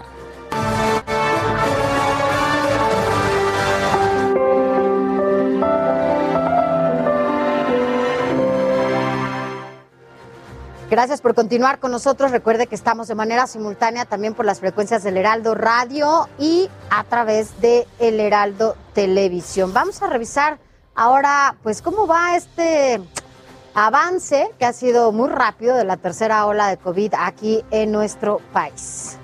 Así es, durante las últimas 24 horas se registraron más de 2.000 nuevos casos para un total de más de 3 millones de contagios. Por su parte, se reportaron 761 defunciones para un acumulado de más de 252 mil decesos por esta enfermedad. Esto es lo que indicó la Secretaría de Salud, pero hay que recordar que el INEGI tiene otros datos y que es mucho más de esa información que reporta oficialmente Salud. Así es, y que era como multiplicarlo por, por ocho. Era por ocho. Por ocho. ¿verdad? Más o menos lo que decían. Y bueno, mire, aquí en la Ciudad de México, eh, pues registró una reducción en la ocupación hospitalaria de 14%, de acuerdo con Eduardo Clark, es el director general de Gobierno Digital de la Ciudad de México, y se trata de la mayor reducción que se ha visto desde mayo. ¿En qué situación deja esto al semáforo epidemiológico en la capital del país? Bueno, pues escuche usted. Continuamos en semáforo naranja, por lo menos una semana más. Nos llegó la notificación justo hace un rato y estamos dentro del semáforo naranja, estamos en- entre el naranja y el amarillo. Y mire, la Comisión Federal para la Protección contra Riesgos Sanitarios autorizó el uso de emergencia de la vacuna contra COVID-19 moderna aquí en nuestro país, en México. El secretario de Relaciones Exteriores, Marcelo Ebrard, anunció que hay posibilidad de que se aplique en el país, pero es necesario un permiso para que también se puedan usar las dosis que donará Estados Unidos. En más información, el gobierno de los Estados Unidos enviará este fin de semana casi a dos millones de dosis de vacunas moderna anticovid. Esto como parte de las promesas que hizo la vicepresidenta Kamala Harris al presidente Andrés Manuel López Obrador. Asimismo, Marcelo Ebrard, secretario de Relaciones Exteriores, anunció la llegada de otro cargamento con la misma cantidad de moderna llegará en un mes. Y miren, Estados Unidos, Israel y Emiratos Árabes son algunos de los países que ya permitieron a algunos ciudadanos recibir una tercera dosis de COVID-19. Esto como refuerzo para las personas con el sistema inmune débil, así como a quienes hayan recibido trasplantes y estén dentro del sector salud, claro, porque son ellos los que tienen el contacto directo con los enfermos y los pacientes de COVID-19. El presidente de los Estados Unidos, Joe Biden, al igual que su esposa, van a recibir una tercera dosis de la vacuna contra COVID-19. El mandatario declaró que su país tiene derecho a apostar por este esfuerzo, ya que es un donante clave de medicamentos a nivel internacional. Y mire, recuerde que hoy continúa la vacunación en la alcaldía de Xochimilco, en la Ciudad de México, para los jóvenes de 18 a 29 años. Es eh, para la primera dosis y se va a aplicar en el Centro Deportivo Xochimilco desde las 8 de la mañana, es decir, ya puede ir, hasta las 4 de la tarde. Las letras de los apellidos son desde la H, así, va en orden, eh, como el abecedario, H, I, J, K, L, y también la M. Así que bueno, pues vaya a esa alcaldía para que puedan aplicar Así es. esta Y como son dosis. jóvenes de entre 18 y 29 años, se han desbordado por las vacunas y lo que dice la autoridad es, momento chavos, tranquilos, para todos va a haber, pero vamos con calma, vamos eh, tomando previsión, porque ayer se, se armó un caos allá en Sí. Xochimilco de tanta gente que está llegando a vacunar. Eh, váyase tranquilo, sobre todo a los chavos de entre 18 y Hay tiempo. 29 años. Así es, así que bueno, pues Y en otros temas, mi querida Sofi, así es. En otros temas, mira, pues ya empezaron los preparativos. Pues tú que te gusta el pozolito, te gusta el chile en nogada, ¿te gusta? Sí. O más o menos los sopecitos, eh, las, los chilaqui, no, Las enchiladas. todo, ¿no? O sea, es Todo que la es comida, garnacha. la comida mexicana es deliciosa y justamente, mire, es que ya empezaron los preparativos de las Ya, fiestas te- ya me dio patrias. hambre. En la- es que no hemos desayunado además en la Ciudad de México. Incluso ya colocaron algunos adornos en el centro de la capital y ya iniciaron los ensayos para el desfile militar. Mire, escuchemos esto.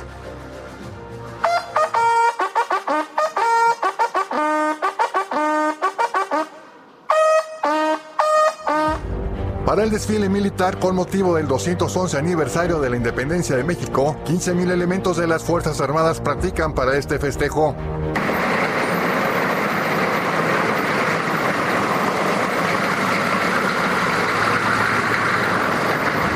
En el campo militar número 1A del agrupamiento motorizado de la Caballería del Ejército Mexicano se prepara Aproximadamente de 6 a 7 horas estamos este, llevando a cabo el adiestramiento para poder este, en el próximo 16 de septiembre hacerlo con marcialidad y gallardía.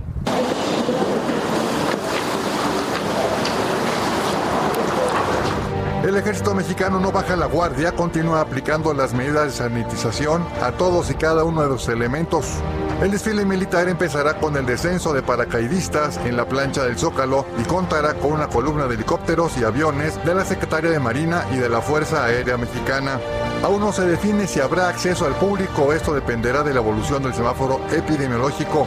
Si es necesario, el desfile militar se hará únicamente en el centro histórico de la Ciudad de México y se restringirá el acceso al público como en 2020. La novedad de este desfile será que todos los vehículos que participen contarán con un código QR para que la gente quiera saber más acerca de todos los ingenios militares que se van a presentar.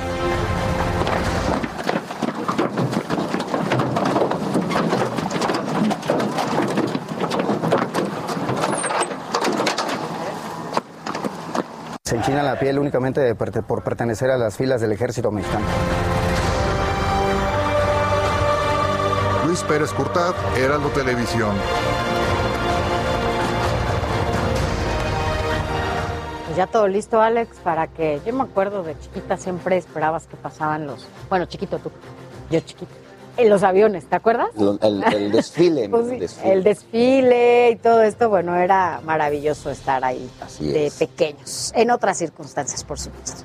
Y mire, ya fue regresada al Congreso capitalino la ley para el reconocimiento y la atención de las personas LGBT, que se aprobó el día 7 de julio. La jefa de gobierno de la Ciudad de México, Claudia Sheinbaum, aseguró que ciertas disposiciones de la nueva legislación podrían ser discriminatorias para otras minorías.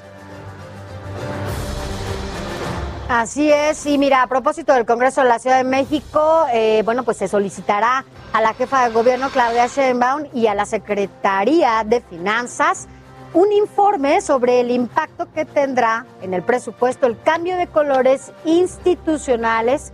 Y es que legisladores del Partido de Acción Nacional señalaron que este cambio podría impactar de manera grave a temas de salud, movilidad y agua. En más información, el gobierno capitalino recuperó el predio concesionado conocido como Atlantis que incorporó a la expansión del proyecto del bosque de Chapultepec. En el terreno se encontraba un parque acuático en completo abandono, el cual fue inaugurado en 1979, pero cerró sus puertas en el 2007. El lugar, el estará dedicado a la procuración de espacios didácticos para jóvenes y adultos. Escuchemos. Y es parte de los proyectos de restauración. Es un parkour que el objetivo es que los jóvenes, hombres y mujeres, tengan un espacio de esparcimiento digno aquí en Chapultepec. Y mire, los lobesnos mexicanos que nacieron en el zoológico de Chapultepec ya tienen nombre. Luego de una votación en la que cientos de ciudadanos y ciudadanos emitieron su opinión, los cinco cachorritos se llaman Mixtin, Sure, Okami, Doni y Yoloti. Así que bueno, pues estos hermosos peludos ya tienen estos nombres. Son unos lobitos, cachorritos, y ya tienen su nombre, ¿no? Están, si usted tiene oportunidad de ir a verlos, pues ya sabe cómo se llaman. Así es, y en más información y en movilidad de la Ciudad de México, la avenida Puente de Alvarado cambió de nombre a Calzada México Tenochtitlán. En la ceremonia se dieron a conocer diversos trabajos de la vialidad, por ejemplo, una ciclovía que permitirá la conexión con la ruta de insurgentes y la de reforma. La pista también facilitará la conexión con el trolebici que corre por, el eje central. Y mire, en más información, eh, Carlos Maquilen, eh, titular de la Secretaría de Turismo aquí en la Ciudad de México, dio a conocer la guía turística basada en el pasado prehispánico de la ciudad, así como la conquista de México Tenochtitlán. Con este documento, la ciudadanía podrá consultar el patrimonio cultural, sucesos, vestigios y zonas arqueológicas de la capital del país. Claudia Sheinbaum, jefa de gobierno de esta ciudad, no está de acuerdo con la campaña para convertir la calle Madero del centro capitalino en un espacio 100% libre de humo, decisión que se tomó en esta semana. A la mandataria no le parece que valga la pena y aunque no la critica, eh, pues dice que la policía tiene que dedicarse a otras cosas como atender la, el asunto de la inseguridad, no a estar sancionando a los que fuman y menos en la calle.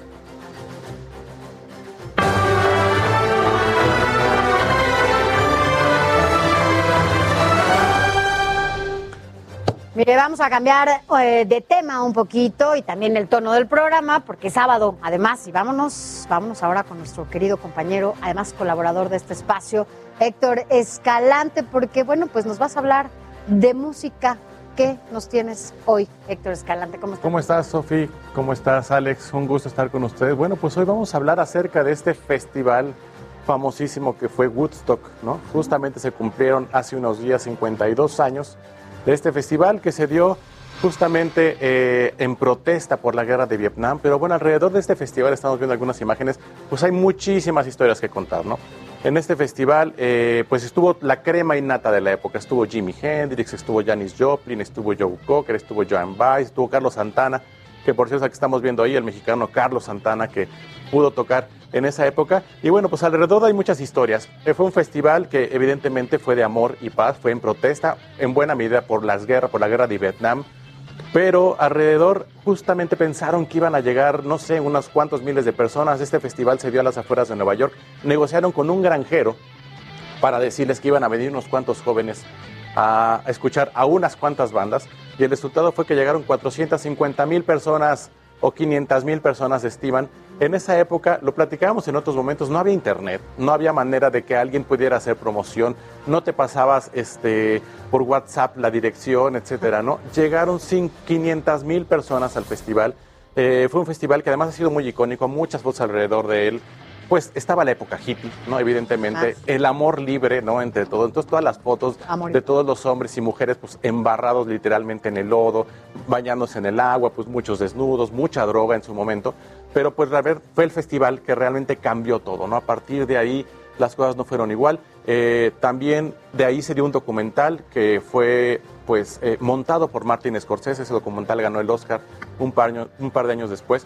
Y justamente Michael Lang, después de 25 años, hace otro festival no tan exitoso. Después hace otro festival para los 30 años, que ese sí fue un desastre. También fue en Nueva York.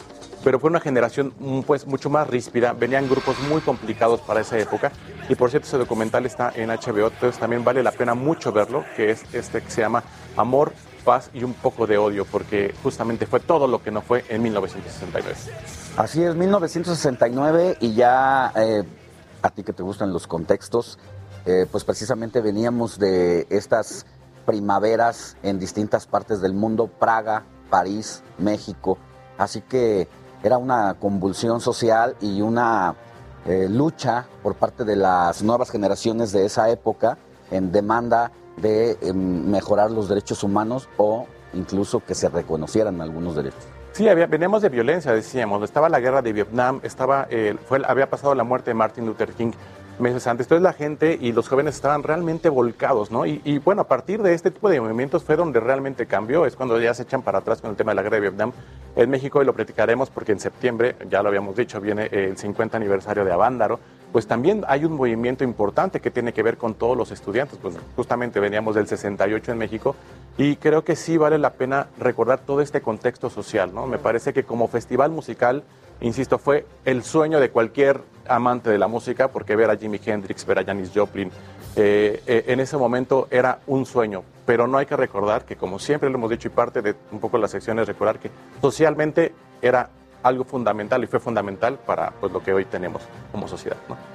Pues muy bien, mi querido Héctor Escalante, nos vemos la próxima. Ya te extrañábamos, Sí, ya nos habías abandonado. pero aquí estamos de nuevo para hablar de música y contextos sociales y rock, etc. Gracias, Héctor. Gracias, muchas gracias. Gracias, gracias Héctor. Y bueno, vámonos ahora un poquito aprovechando los temas, bueno, vámonos a- al tema de los espectáculos. Y es que esta semana Ed Sheeran anunció el nombre, eh, nombre, eh, su próximo álbum, el nombre de su próximo álbum y bueno, pues el título es Equals y se estrenará el 29 de octubre. El artista, bueno, pues compartió detalles y dijo que él pintó, él hizo la portada durante el confinamiento, inspirado, dice, en los cambios que ha tenido su vida en los últimos cuatro años, como pues se casó, tuvo hijos, pero también perdió a muchos amigos.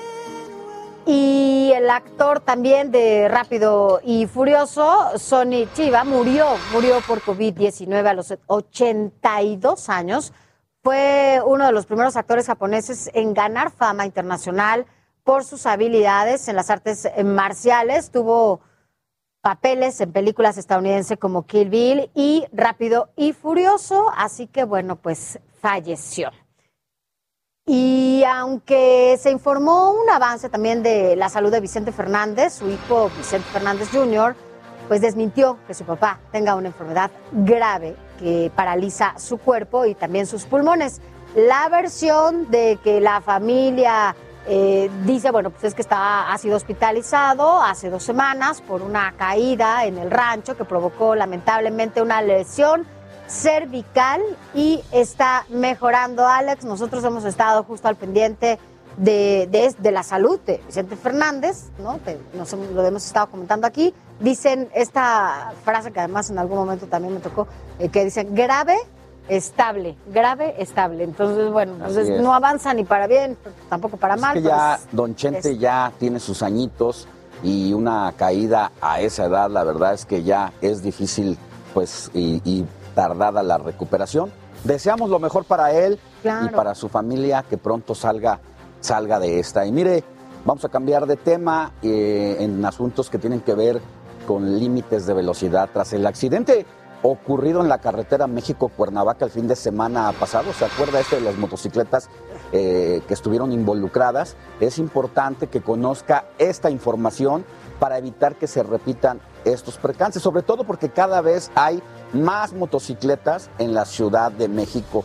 Durante el periodo de enero a junio del 2020 hubo un total de 247 accidentes graves, lo que representa un incremento del 56.3% respecto a los accidentes 158 que se presentaron en el año 2019. El artículo 134 establece que la velocidad máxima para el tránsito de vehículo de vehículos será de 80 kilómetros por hora para camiones, 95 por, por kilómetros para autobuses y 110 kilómetros para automóviles y motocicletas sin importar su potencia o dimensiones. El mismo oficio precisa que la multa por pasar los límites de velocidad es aplicada en la placa de la unidad y no el conductor, según el artículo 224 del reglamento. El costo de la multa por exceso de velocidad de los 7, es de los 7.085 pesos hasta los 9.000 919 pesos. Y es que hay que decirlo, Alex, muchas veces le ha pasado seguramente a usted que nos ve o que nos escucha, que va en su coche manejando tranquilamente. Yo no digo que todos sean iguales, no hay que estigmatizar a los motociclistas, porque hay quienes sí son muy responsables y manejan bien y no manejan a alta velocidad. Pero vas en, el coche, aquí en cualquier calle, o vas en la carretera y nada más sientes cómo vienen y, hacen, no sé cómo manejan, manejan horrible, algunos, no quiero estigmatizar, ¿verdad? Pero, pero en una de esas hasta das un volantazo y eso es lo que provocan los accidentes. Entonces, sí debemos de tener nosotros que no manejamos mota, moto, o sea, que manejen con cuidado para que no tengamos los que no, accidentes, ¿no? Porque han estado impresionantes. Pero bueno. Sí, la verdad es que quienes nos gusta andar en motocicleta, no todos. Eh, pues, y los que realmente respetamos la velocidad, respetamos eh, la vida personal y la de quien llevas atrás y la del contexto. Así que hay que tomar, por favor, mucha responsabilidad a la hora de agarrar un vehículo, sobre todo de dos ruedas, porque hay mucho más riesgo que cualquier otro vehículo de cuatro ruedas. Así y mire, es. Hablando precisamente de estos asuntos de vehículos, si ustedes van a cargar gasolina este 21 de agosto, preste atención, porque el precio de la Magna es de 21.18 pesos por litro, mientras que la Premium está en un promedio de 23.20 y el diésel de 21.64. Ah, bueno, pues tenga, para que sepa. Y bueno, vámonos rápidamente a la sede de la alcaldía Xochimilco, cambiando de tema, para saber cómo va el día de hoy la vacunación. Se lo decíamos, a partir de las 8 de la mañana están allá vacunando a los jóvenes de 18 años a 29. Daniel Magalla, ¿cómo estás? Allá, estás en el centro, ¿no? Deportivo allá en Xochimilco. Buenos días, Dani.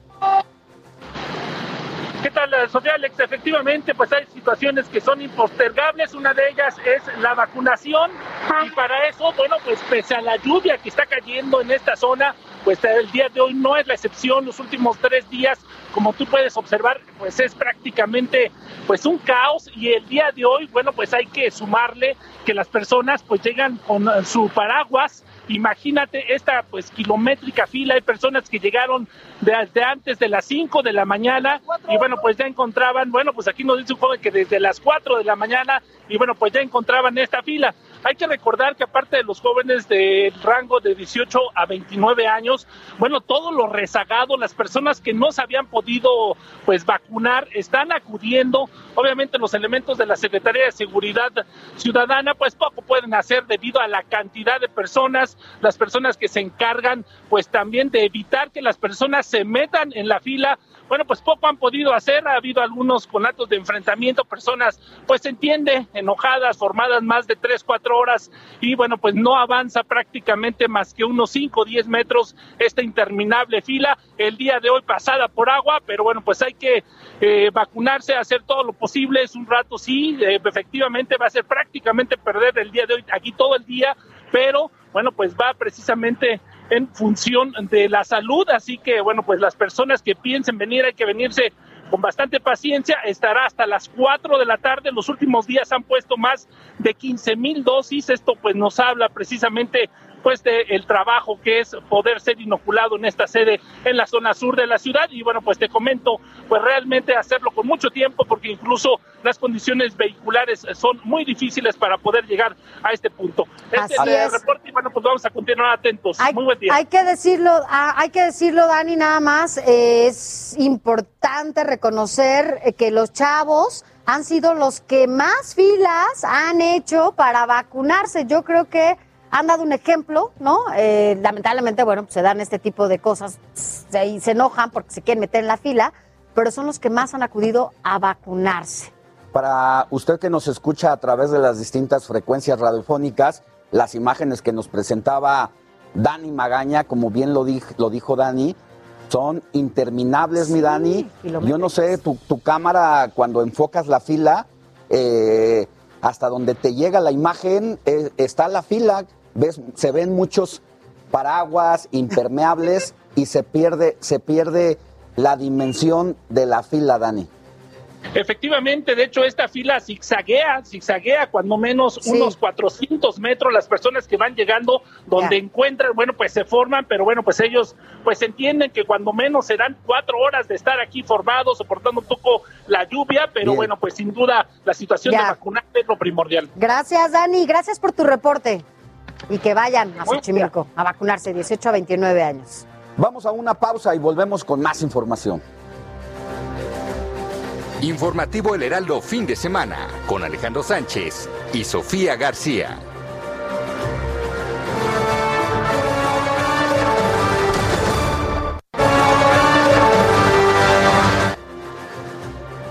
Gracias por continuar con nosotros. Recuerde que todavía nos falta una hora aquí con usted. Estamos de manera simultánea en las frecuencias a nivel nacional de El Heraldo Radio y también aquí con usted a través de El Heraldo Televisión. Así que quédese con nosotros porque todavía nos falta mucho que compartir.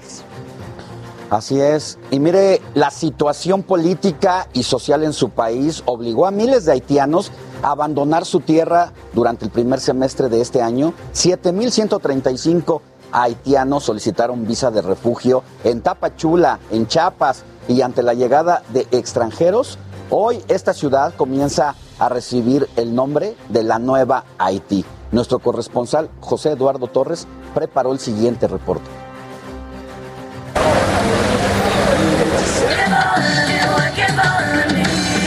Cualquiera diría que se trata de Haití, pero en realidad es Tapachula, la segunda ciudad más importante de Chiapas y puerta de entrada a México por la frontera sur. Miles de extracontinentales han quedado varados en esta región sureste, ante la nula depuración en los trámites por parte de la Comisión Mexicana de Ayuda a Refugiados y el Instituto Nacional de Migración, que impide a los extranjeros moverse hacia la frontera con Estados Unidos. Aquí hay más de 10.000 haitianos. Más de 10.000 haitianos. Y por día entra más de, más de, más de 1.500, más de 2.000 haitianos. Él es Josué Méndez, uno de los miles que salió de Puerto Príncipe. Llegó a Chile y escaló todo Sudamérica y Centroamérica para llegar a México. ¿Tu familia está en Haití? En Haití tanto mi familia, hay unos cuantos que se murieron ¿no?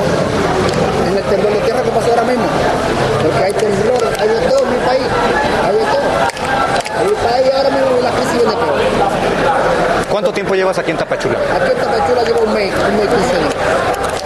¿Y tu intención es llegar a dónde? A Estados Unidos. Josué ve venir peor la crisis de su país. Devastado ahora por un terremoto que cimbró a todo Haití y reabrió heridas sociales y económicas de más de una década. Los haitianos salieron de un infierno y llegaron a otro.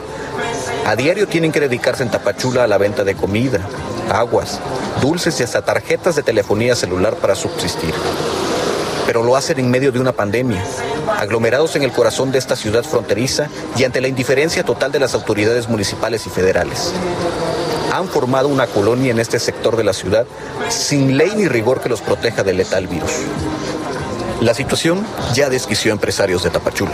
Una de las situaciones que más preocupa pues es la, aglomeración que genera este, que generan estas personas eh, en medio de esta pandemia. Eh, estas personas, lo, los haitianos, eh, continúan en las calles en grandes grupos sin cubrebocas y, y, este, y bueno, por todos lados, ¿no? Según datos de la Comar, al cierre del primer semestre del 2021 habían solicitado refugio 7.135 haitianos. mientras que en todo 2020 solo fueron 5.960. 80% de las peticiones se hicieron en Tapachula. La oleada de haitianos cobra fuerza al pasar de los días y Tapachula adquiere ya el título de la nueva Haití. Para el Heraldo de México en Chiapas, José Torres Cancino, corresponsal. Y eso es Haití al sur del país, allá en Tapachula, pero también hay una comunidad de haitianos en Baja California. Esto después de lo mal que le ha ido a este país, un terremoto en 2015, el reciente donde iban más de 3.000 personas fallecidas y cientos de desaparecidos. Y bueno, la pobreza y la hambruna que le pegan durísimo. Y nadie habla de Haití, porque como es una nación tan pobre, tan pobre que no tiene No nada de recursos, ¿no? les interesa y nadie pone el foco. Si no fuera Venezuela, que tiene 30 años para una explotación petrolera, porque todo el mundo habla, todo el mundo quiere ser pacificador y a Haití le falta atención internacional. Así es, y mira, eh, ya lo decías, no es el único grupo de extranjeros en tránsito que se encuentran en México. Wilner Metelus es activista haitiano y precisó que son cerca de 6 mil de sus connacionales los que actualmente se encuentran varados en Tijuana, Baja California. Incluso dijo que hay familias que se encuentran desde el 2014 intentando cruzar ya la frontera hacia Estados Unidos en busca justamente de asilo político. No les ha ido bien, ya lo decías también, acaban de eh, asesinar a su presidente, ¿no? Eh, o sea, no hay un momento en el que podamos hablar de una paz, de una tranquilidad, de un buen momento en donde todos los haitianos puedan estar tranquilos. Así es. Y en más de información internacional, las víctimas del terrorismo impulsado por la Asamblea General de las Naciones Unidas es el día, vamos a ver lo siguiente.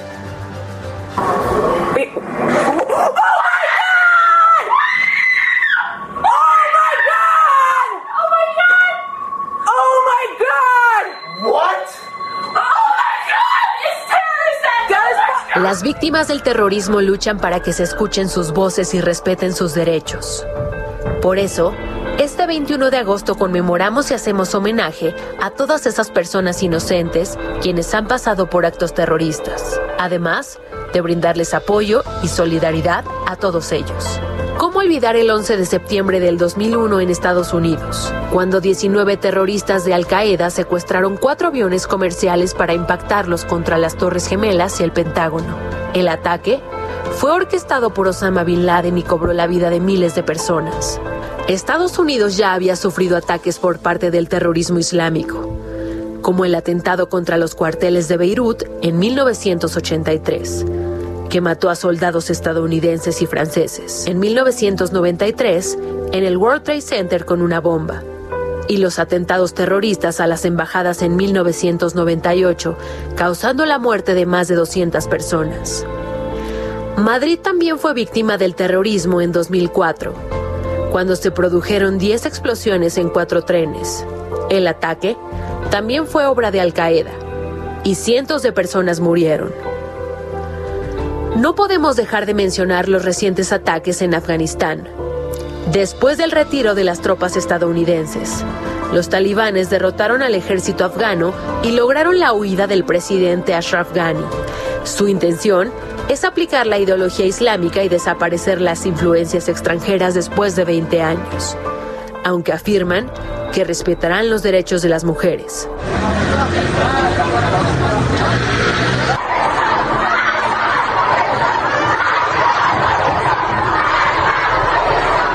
Entre otros países que sufren a diario violencia por terrorismo, se encuentra Afganistán, Irak, Nigeria, Somalia y Siria. Además, aquí es donde más muertes a causa de esto hay. Los actos terroristas propagan una ideología de odio que daña y mata a miles de personas cada año. Gaby Guzmán, Heraldo Televisión. Híjole, lamentable esta situación, Alex, y bueno, pues a propósito de estos temas, ayer, no sé si usted lo pudo ver a través eh, de los diferentes, de las diferentes plataformas, una imagen eh, que ha dado la vuelta al mundo. Ya se trata del momento en el que una familia afgana le entrega a militares de los Estados Unidos a su pequeña hija con el objetivo de que ésta logre escapar del país. Esto ocurrió en el aeropuerto de Kabul, que aún se encuentra resguardado por las fuerzas norteamericanas. Usted no se puede imaginar lo que ha de haber eh, vivido, pasado esta familia, estas mujeres que han tenido que incluso sacar a sus hijos y a sus hijas para que puedan sobrevivir a lo que está pasando allá en Afganistán con la llegada de los talibanes. Una, una madre desesperada que se desprende de su hijo, eh, sentido de la sobrevivencia, no sabe si nunca más lo va a volver a ver. Lo entrega a este soldado con tal de que no caigan en manos de los talibanes. Es un bebé, es un pequeñito.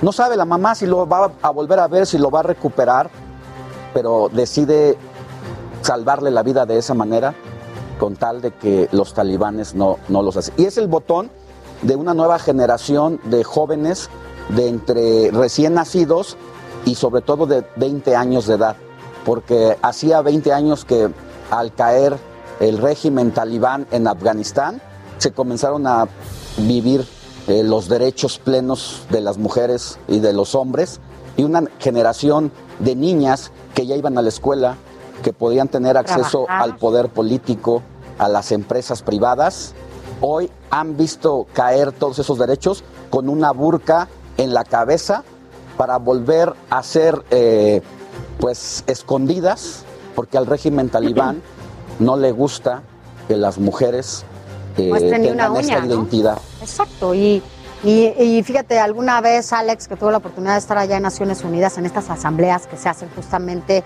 eh, conmemorando el Día Internacional de la Mujer, veías a, a estas mujeres afganas que iban totalmente cubiertas. Y yo, les, yo le preguntaba, en ese momento iba yo con la presidenta del Instituto Nacional de las Mujeres, y yo le preguntaba, bueno, los derechos, ¿no? De, de estas mujeres. O sea, claro, los derechos por los que ellas están, ¿no? En este momento, en esta asamblea, son justamente para tener mayor participación política en su país, para que las niñas puedan estudiar, para que tengan acceso a la salud, para que tengan todos estos derechos, que se cumplan estos derechos. Y la verdad es que hoy, eh, con estas burcas que utilizan, no pueden ni siquiera enseñar una uña, porque si eso pasa, pues las matan y solamente eh, se burlan y se ríen como si eso fuera un premio, ¿no? Fuimos testigos de esta portada de una revista internacional donde una joven eh, que al caer el régimen talibán eh, le toman una fotografía, unos ojos hermosos, verdes, preciosos, que nunca habían sido vistos por extraños, por la burka, cae el régimen talibán, insisto, vu- vuelven a- van a una vida distinta y hoy están padeciendo precisamente donde por lo menos 12 personas murieron ayer porque eh, la situación es muy complicada y no van las mujeres caminando, van sin la burka, llegan los talibanes, plaza pública, las humillan, las arrodillan y las asesinan. Vea Así es. esa imagen, a usted que nos escucha por radio, es una joven de una piel tostada, unos ojos verdes, grandes, hermosos, Hermosos. que son como dos perlas. Y hoy, ¿cuántos años después? 15, 17 años después, vemos cómo ha madurado esta mujer. Pero la expresión que hay en esa mirada te lo dice todo. Eh, una mujer que fue subyugada por el régimen y que hoy es el símbolo de la situación de la desgracia porque llega el régimen talibán y con ello llega la violación a todos los derechos humanos. Así, Una situación vemos- muy complicada. Vemos a niñas, a mujeres que se suben a diferentes eh, camiones para que puedan salir de Afganistán, porque bueno, pues no pueden seguir con esta situación. Imagínense las niñas y las mujeres en qué situación se encuentran allá en donde no tienen libertades, no tienen derechos, no pueden hacer nada. Es más, ni siquiera pueden ir al doctor solas, tienen que ir acompañadas de un hombre. Para que puedan ser revisadas por un doctor. No pueden ir al, al- al doctor a que se hagan estos chequeos que nos hacemos todas las mujeres y que tenemos la obligación de hacerlo porque es una cuestión de salud. Seguramente usted que nos escucha y nos ve, pues sabe que periódicamente tenemos que ir a una revisión para evitar o para prevenir enfermedades. Ellas no lo pueden hacer, no pueden acudir al doctor porque lo tienen solas, porque lo tienen que hacer acompañadas. Entonces, es una situación realmente complicada, Alex. Así es, una situación, ojalá que, que esto no, no, esta historia que ya se vivió hace 20 años no se repitiera, pero bueno. La pandemia de COVID-19 obligó a que muchos negocios cerraran, esto en México ya, pero también impulsó la creatividad de muchas personas, como el caso de don Gilberto, quien junto con sus hijos emprendió un negocio a través de las redes sociales y vea de qué se trata esta historia, porque es una persona con una discapacidad visual, pero escuche esta historia. Nos hicieron un pedido muy original. Es un Funko personalizado con cuerdo de unicornio. En esta ocasión, con un girasol y luces de colores. Don Gilberto por años se ha dedicado a la venta de flores porque para él la discapacidad visual no es un impedimento. Precisamente tenemos rosas, girasoles en diferentes tamaños. Tenemos ya después eh, la idea de con luces o sin luces. Después la idea también de funcos. A raíz de la pandemia cerraron florerías y decidió emprender junto con sus hijos, Hugo y David, estos modelos de flores con personajes animados. Nos gusta mucho que nos pidan diseños especiales de rosa, como esta, en color rojo y negro, tamaño jumbo. Con estos tiempos actuales, la capacidad de adaptarnos a estos tiempos tan difíciles y la disposición al cambio, ¿verdad? Eh, yo tengo 63 años y pues por impulso de ellos, por que me animan, me he adaptado a, esta nueva, a este nuevo ritmo. En este pequeño taller, padre e hijo se elaboran estas creaciones y las ofertan en redes sociales. El detalle y la precisión de su trabajo se ha ganado la atención de los usuarios. En TikTok cuentan con más de 2 millones de me gusta, pues para muchos, más que flores y personajes, son una fuente de inspiración. Selena y Freddie Mercury son grandes íconos de la música. ¿Sabías que tienen su versión en Funko Pop?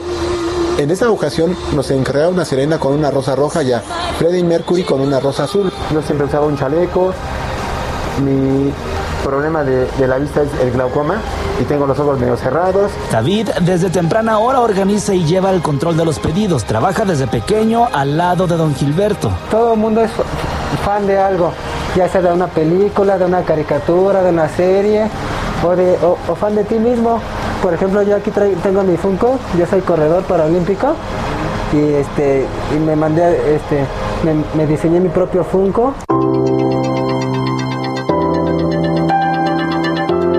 Se enseñaron a buscar el pan de cada día y hacer equipo porque están conscientes que el ahorro para el futuro es primordial. Ellos están conscientes de que ellos también tienen glaucoma y que algún día pues también van a perder la vista y pues están preparando pues para un futuro. Desde luego hemos platicado, hemos hecho conciencia de que la discapacidad visual no es un problema, es una condición que nos tocó vivir, una circunstancia y que tenemos que y podemos y lo hacemos de disfrutar todo lo que tenemos a nuestro alcance. Aunque también han sido víctimas del abuso, no se rajan. Aquí lo traigo incluso, me dieron este billete falso de 500 pesos. Entonces ya imaginarás que fue muy fuerte el, el golpe. En México, de acuerdo con el CONAPRED, solo el 39% de las personas con discapacidad tienen un empleo. Esta familia ha demostrado que la unión hace la fuerza y que la discapacidad no es un obstáculo para emprender por su cuenta y ya de paso ser un ejemplo para muchos. Todos tenemos discapacidad visual y hemos demostrado que pues eso no es una limitante para poder sa salir adelante. Antonio Anistro, Heraldo Televisión. Oye, bueno, esas son ganas, ganas de querer hacer las cosas y que además funcione, ¿no? Eso está, y no, además Sí, no. no. hay límite de edad para hacer las cosas, ni tampoco tuvo límites con esta discapacidad. Todos unos emprendedores. Felicidades a don Gilberto. Se le admira y se le respeta Así mucho es. por lo que ha logrado. Así Y es. Vamos a cambiar eh, de tema, vamos a, a algo más amable. Ya vámonos. Tú sabes que, que hay un día en el que se celebra el hada de los dientes? Fíjate que no lo sabía, ya lo sabemos ahora, porque bueno, pues ya nos dijeron. Y seguramente usted en casa, si tiene algunos chiquitos o algunas chiquitas que estén por ahí, que pongan atención a esto, porque además hoy vamos a tener a un personaje muy especial con el que vamos a platicar y tiene mucho que ver con esto que nos dices, Alex, eh, porque es el Día Mundial de las hadas de los dientes. Entonces, bueno, pues eso es para aquellos niños que se les están cayendo sus dientes. ¿A los cuántos años se empiezan a caer? Ahorita lo vamos a saber. Hay, hay una, esta tradición empieza en Inglaterra, se propaga por Europa y en México pues no se le conoce como el hada de los dientes, se le conoce como el ratón. El ratón, ya sabes que cuando dejas tu diente, obvio limpiecito, lo dejas abajo de la almohada y el ratón que nunca sientes, que nunca sientes al ratón, ¿no? Cuando llega y te deja, deja y te deja el dinero. Pero mira, justamente para hablar de este tema de los dientes, agradecemos que esté con nosotros al doctor Ulises Fernández Galván, que es odontopediatra, y queremos hablar con él porque, bueno, pues en el Día de las Hadas de los Dientes, queremos saber primero la importancia de la limpieza eh, desde chiquitos, desde temprana edad, para que justamente cuando llegue el hada o el ratón por los dientes no estén llenos de caries. Doctor, muy buenos días, gracias por estar con nosotros. Muy buenos días y quiero empezar con un dato bien padre. ¿Sabes que la palabra caries proviene del latín y significa pobredumbre? Esta es la enfermedad que tiene más número de casos en la población mundial. Este es un problema que afecta general o principalmente a dos- 2.300 millones de adultos y más de 530 millones de niños en todo el mundo. Entonces, imagínate si es importante para nosotros como odontopediatras hablar de caries. Y sí, padrísimo el día de, del hada de los dientes. Fíjate que aquí nosotros, eh, cada vez que, que- que un niño tenemos que hacer una extracción o se cae un diente, es un evento increíble para los papás. Es como dejas de ser un niño muy chiquito y te empiezas a convertir en un, en un niño que ya es este pues más tirándole a la a la ay, cómo le podría decir a la preadolescencia no es como el acto el cambio como cuando tienes tu fiesta de 15 años. O sea muchos papás siempre andan compartiendo la foto de ay el primer diente que se le cae a mi niño sí bueno la caries de la infancia temprana que es mi tema eh, caries de la- de los bebés es, eh, es cuando generalmente tienen más, eh, más de dos dientes con caries. Entonces, es un problema muy común porque todos, o cas- casi todos los niños que llegan al consultorio vienen con caries. Porque Entonces, tomen muchos dulces, doctor. mira que hasta el arroz puede producir maltosa. O sea, el, a- el autoconsumo de azúcares refinados. Nosotros empezamos con el problema de caries, o sea, la especie humana es la única especie animal que, que tiene caries, ¿no? Como tenemos una dieta diferente, pues tenemos problemas diferentes. Ahora hay animales que también ya han tratado por caries, pero es por la dieta. La dieta alta en azúcares refinados. Sí. La odontología empe- empezó a, a crecer o a florecer después de la revolución industrial. ¿Por qué? Porque empezó a haber un aumento de azúcares refinados. Entonces, ¿qué es lo que pasa ahorita? Nosotros eh, eh, queremos que los niños vayan al consultorio sin el miedo que haya al dentista, ¿sabes? Claro. Y esto ahorita ha cambiado muchísimo. ¿Por qué? Porque los tratamientos son menos invasivos. Antes ibas con el dentista, te sacaba la, la aguja, te daba miedo, ponía el taladro. Ahorita con técnicas de cepillado puedes tener caries que, que puedes detener sin necesidad de que hagas hoyos. Enseñas a cepillar a los pacientes, quitas los factores de riesgo, que es lo más importante, la higiene en casa, la higiene a través de los papás, el conocer los cepillos, porque generalmente ese es el problema. Nosotros aprendemos de nuestros papás, que aprendieron de los papás, entonces nadie, nadie sabe, sabe bien a ciencia cierta cómo cepillar. Entonces aquí la importancia para detener caries es, eh, es conocer técnicas de cepillado, es ir al dentista como una medida preventiva desde el primer año de edad. ¿Por qué? Porque hay niños que llegan al año cuatro meses con caries, hay niños que hay que hacerles endodoncias, hay niños que hay que ponerles coronas cuando podemos enseñar el cepillado. Entonces este espacio que nos estás abriendo de hablar de caries está padrísimo porque papás, si tienen hijos muy pequeños, llévenlos al, al, al- al odontopediatra, así como los llevan al médico, como los llevan Sí. al otorrino. A vacunar. por favor, llévenos al pediatra para que les enseñe la importancia del cepillado. Nosotros somos los responsables de cambiar esto. La Organización Panamericana de la Salud estima que en México eh, la caries se vincula por consumo de azúcares, falta de exposición a fluoruros, falta de, eh, de programas de prevención. Tenemos que enseñar a, la población a, cepillarse. Tenemos que combatir este problema de salud que es de los más grandes. Y tú vas a un centro de salud eh, pública y solo te tapan muelas y te quitan muelas, cuando no deberíamos de enseñar el cepillado. Ahí radica el éxito de disminuir esto. Y además desde temprana edad, doctor, la importancia de que los niños sepan que se tienen que cepillar los dientes desde chiquititos, no importa, que se tienen que, hacerlo más allá del ratón y del hada que llegue a dejarles eh, pues lo que les toque, lo que les den, eh, porque es una cuestión para prevenir cualquier enfermedad bucal. Así que bueno, pues gracias por lo que nos dijo doctor. Esto es un mensaje para los niños, las niñas y también para los cuidadores de ellos. Gracias. Hasta luego, que tengas muy buen día. Gracias, gracias doctor. Vamos a una pausa, pero ¿con qué vamos a regresar, Sánchez? Tenemos una sorpresa para los niños, pongan atención porque les tenemos un personaje que les va a dar un mensaje. Pausa y volvemos con más.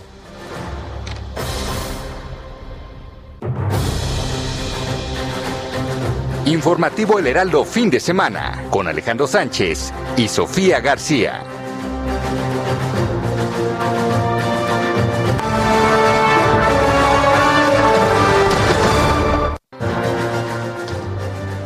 Gracias por continuar con nosotros, a quienes nos escuchan a través de las distintas frecuencias radiofónicas y a usted que nos ve en casita, gracias por mantenerse con nosotros para que esté bien informado.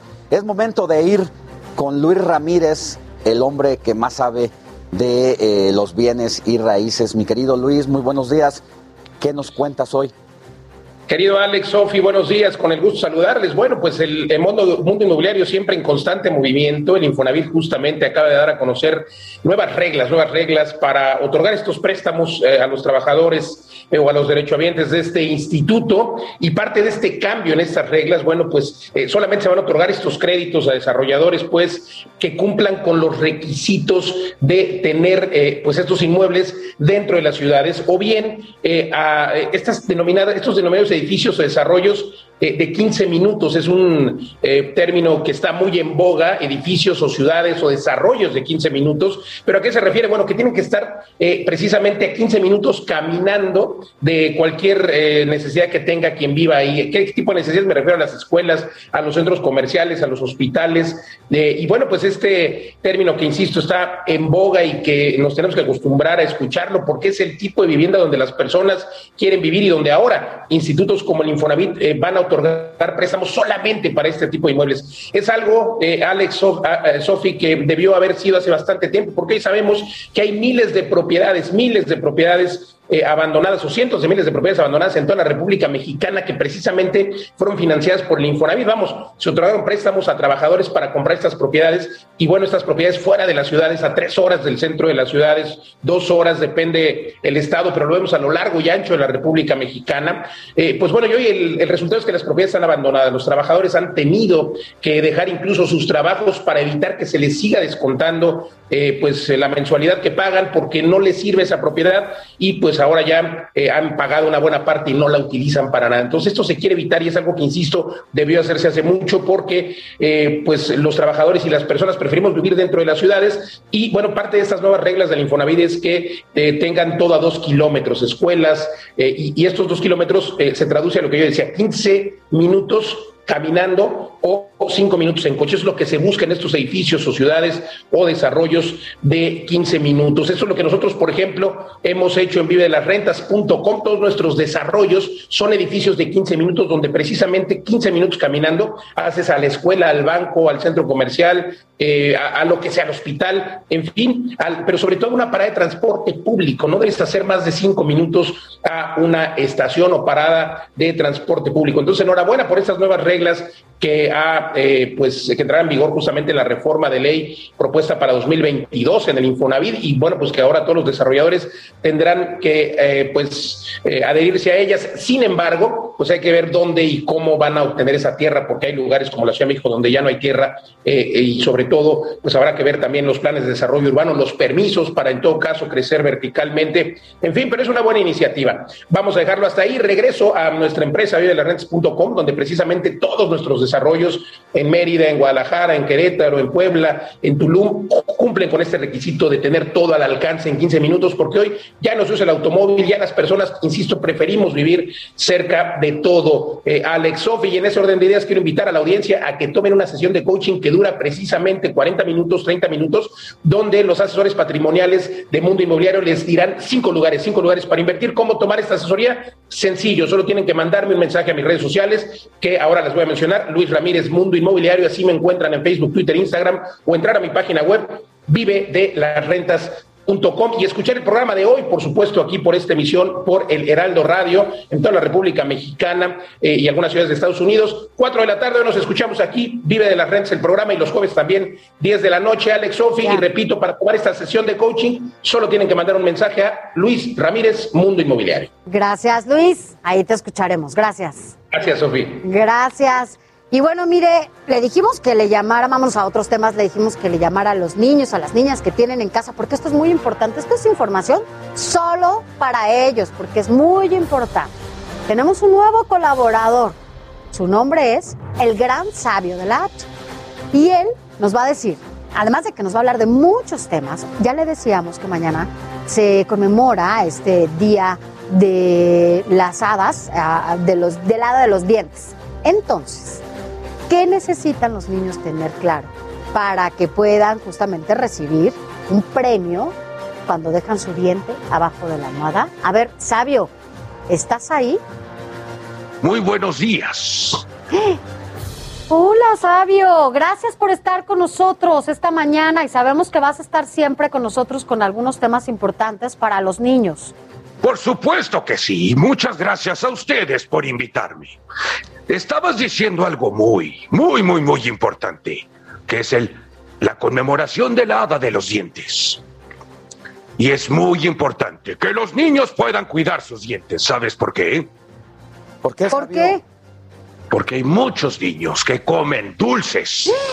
¿Y saben qué hacen los dulces a los dientes? ¿Qué le hacen, sabio? Los pudre. Y, y entonces... Y llegan cuervos y llegan cuervos y se los comen y los niños se quedan sin el premio del hada de los dientes. ¿Has sabido Perdón de que algunos enojado, pero no me gustan los niños sin regalos. Ah, Exacto. ¿Has sabido de algunos niños que comen dulces? Bueno, eh, me llegó un WhatsApp de una niña que se llama Paula, que come muchos dulces. Y eso está mal. Y tengo muchas otras listas que me hacen llegar los padres. Deben de dejar de comer dulces porque los dientes se les van a picar. Se llaman caries y las caries son irreparables.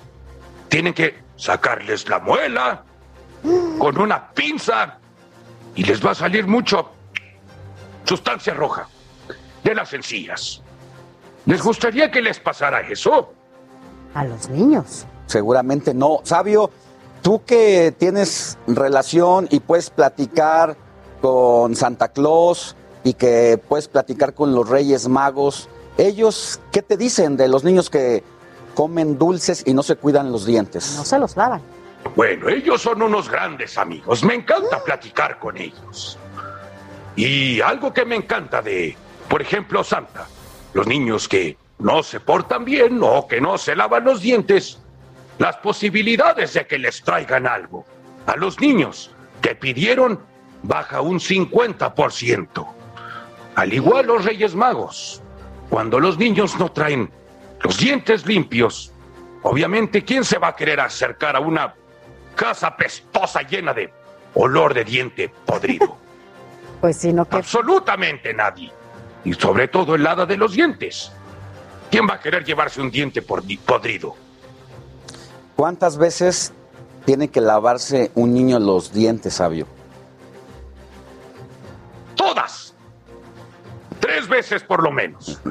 En la mañana, en la tarde y en la noche.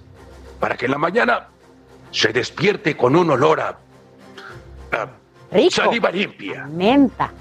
No, porque en las mañanas no huele rico nunca la boca. Bueno, pero, si se los Por lo menos sí. está limpia. Ajá. Oye, Sabio, yo quiero preguntarte algo ahorita que te decía Alex, que conoces a los reyes y a Santa, y cuando van a dejar los regalos, bueno, ya nos dijiste que si no se lavan los dientes, eh, tú eh, no les deja nada. Entonces, o la mitad, ¿no? De lo que les iban a dejar.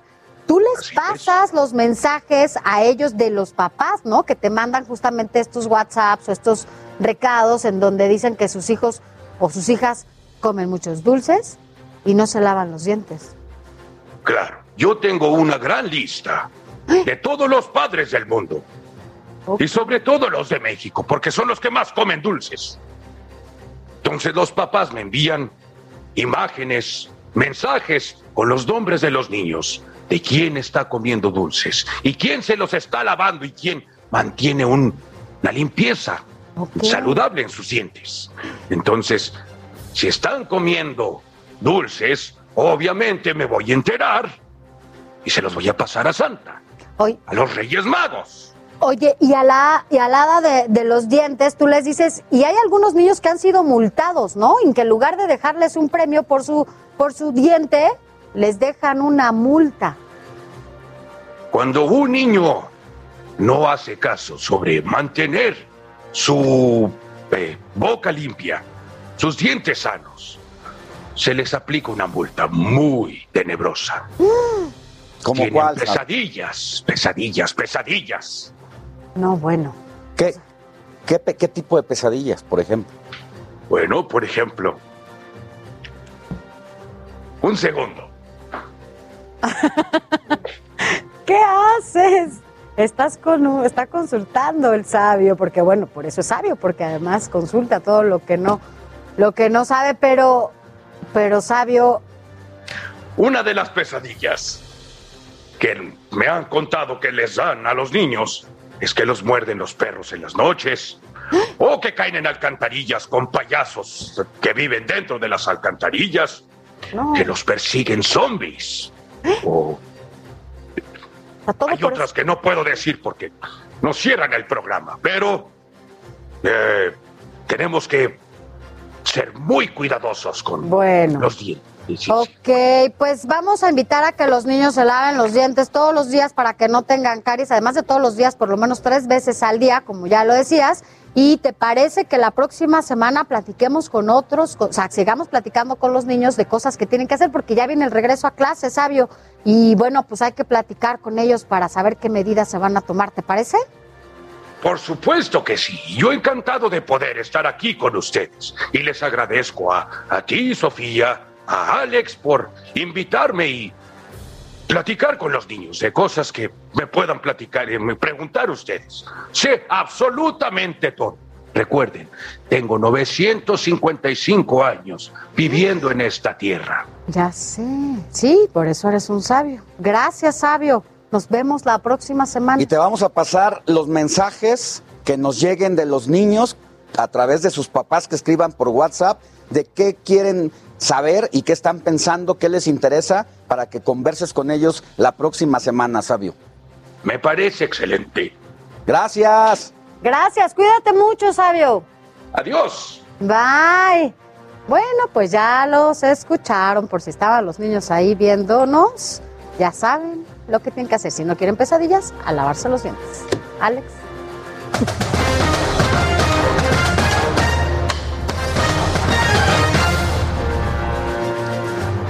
Así es, y es momento de la información deportiva.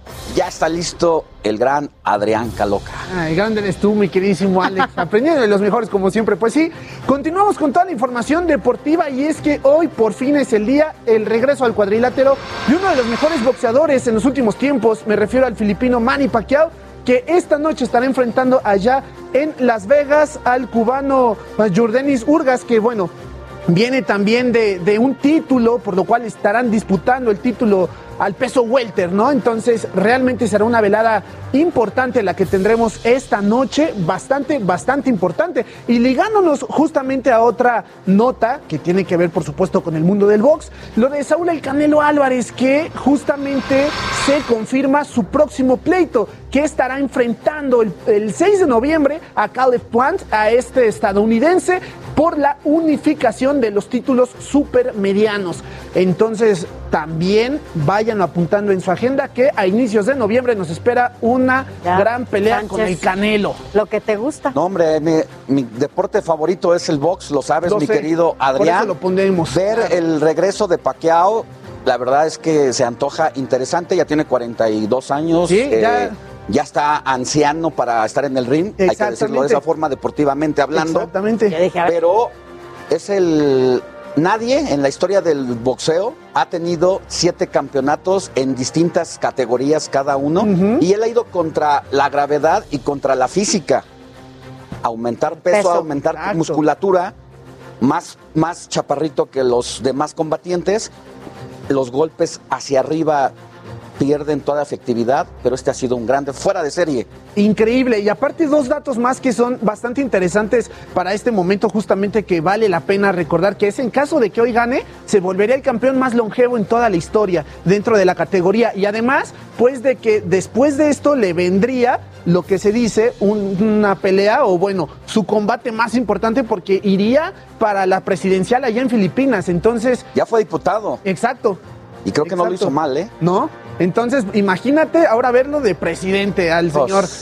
Estaría increíble, ¿no? Estaría bastante increíble. Pero bueno, liguémonos a otros asuntos deportivos que todavía hay muchísima información y hablemos de lo que nos espera el día de hoy todavía en cuanto a fútbol, de la liga italiana del calcio, porque el Inter de Milán a las once y media de la mañana estará recibiendo al Genoa, lamentablemente de este lado, o sea, del, del corazón mexicano, pues el central Johan Vázquez aún no ha sido citado para debutar en Europa. Recordar que es un fichaje proveniente justamente de los Pumas de Universidad. A la una de la tarde, pasándonos a la Eredivisie de Holanda, el PSV Eindhoven estará recibiendo al Cambur, en donde Eric El Guti Gutiérrez precisamente estará buscando mayor regularidad después de que no ha sido tomado en cuenta para esta fase previa de los grupos de la UEFA Champions League. Entonces vamos a ver qué es lo que sucede. Por ahí también el Tecatito se dice que eh, puede pasar al Sevilla de España, pero se ha trabado un poco la negociación para su fichaje. Vamos a ver al final pues cómo se, es el desenlace justamente de esta situación. Y pasándonos justamente ahora al deporte blanco para Sofi, ¿no? Para todos tenemos el box de Alex, el tenis de tenis. Sofi, pues ¿Vas las de semifinales. Exactamente, del abierto de Cincinnati, en donde vamos a ver una llave espectacular entre los rusos, Daniil Medvedev, que es el número 2 del mundo, contra Andrei Rublev, el número 7. Está este top 10, ¿no? Que se estará disputando hoy a mediodía, hora Ciudad de México. Y eh, vamos a ver también lo que sería la una nueva edición de la última final del Abierto de México que se disputó allá en Acapulco entre el alemán Alexander Zverev, que es el número 5, contra el griego Stefanos Tsitsipas en punto de las 5 de la tarde.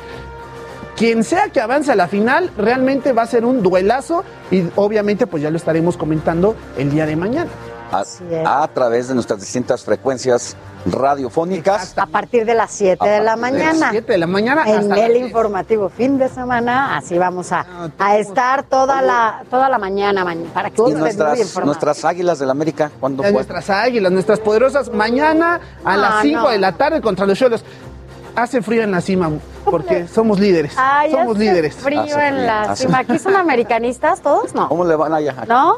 ¿Qué son. Pumas? Nada ¿no? más O Alex sea, Flor. le van a Dicen los que- Pumas. Dicen que son. Chiva, americanistas de closet. No, Eh. no, pues estamos muy Y Pumas mal. mañana a mediodía Puebla. Pumas. A ver, ¿Cómo le ha ido? ¿no? A Pumas. Pues, a ver, esperemos que, a ver qué sucede, sobre todo por también la situación del técnico, vamos a ver si continúa, si no, o a ver qué va a suceder, ¿no? Pero bueno, de momento esperemos que a los Pumas, por el bien de Sofi, ganen y nuestras águilas sigan Voy arriba. a traer mi playera de los Pumas Eso. Para me que les parece vaya bien. muy bien. Bueno, pero juegan hoy, ¿no? Y mañana, Mañana, a mediodía. las 12. Así es. Juegan aquí entonces. Aquí en Ciudad Universitaria. Ah, está súper. Bueno, pues ¿No? tendremos, a ver si nos da tiempo de ir. Te, te puedo invitar a uno de los estadios más Con sana bonito. distancia. Ah, claro, con sana El distancia. Azteca es mundialista. Mi querido El Adrián, Azteca es mucha gente. muchas gracias. Mañana nos escuchamos en radio a través de nuestras distintas frecuencias con lo último de lo último de la jornada deportiva. Claro que sí. Vale, Gracias. gracias. Gracias a ustedes.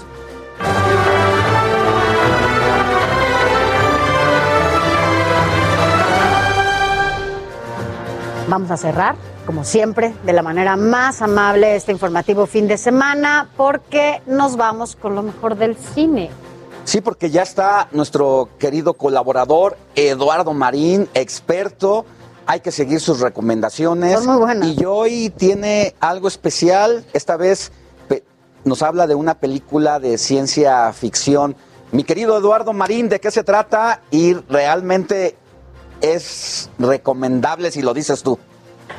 Muchas gracias, buenos días, Sofía, Alex, pues qué gusto saludarlos en esta lluviosa mañana. Pues efectivamente, vamos a recomendar una película que se acaba de estrenar en nuestra cartelera, también se estrenó en Estados Unidos, una película innovadora, de amplia capacidad imaginativa y que es muy atractiva, que se llama Reminiscencia. Una película, como bien decías, Alex, de ciencia ficción que es una producción que destaca por su concepto visual, su avanzada tecnología, es un paso más en el desarrollo de los efectos visuales en el cine, en el manejo de hologramas eh, recreados con sofisticados efectos, es atractiva en ese sentido, pero, y esto es lo más importante, el relato, la historia es inquietante, es inteligente, es una historia sagaz, porque presenta una sociedad devastada, una sociedad en el futuro devastada por una inundación, tiene lugar en Miami, y hay un modo de darle pues el sentido de la vida a los habitantes, a los sobrevivientes, que es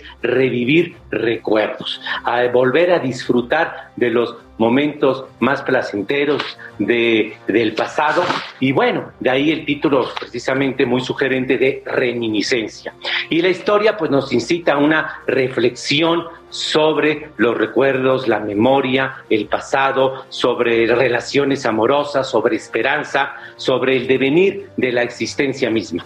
Es una película pues que nos ofrece también una trama importante, siempre la historia conserva su interés, como decía yo, es además muy atractiva visualmente, tiene una amplia capacidad imaginativa, sí, ofrece a veces algunas concesiones gratuitas al espectador, pero el balance es muy satisfactorio, la película siempre funciona y además ayuda mucho la presencia de ese gran actor carismático, de gran personalidad, que es el australiano Hugh Jackman, y ahora muy bien acompañado por la talentosa y guapísima actriz sueca Rebecca Ferguson, a quien hemos visto en Misión Imposible con al lado de Tom Cruise. Y bueno, y también aparece la mexicana Marina de Tavira en un eh, salto importante para consolidarse en Hollywood, tiene una actuación de reparto pero importante, sale bien librada, destaca Marina de Tavira, que como ustedes recordarán, pues hace tres años fue nominada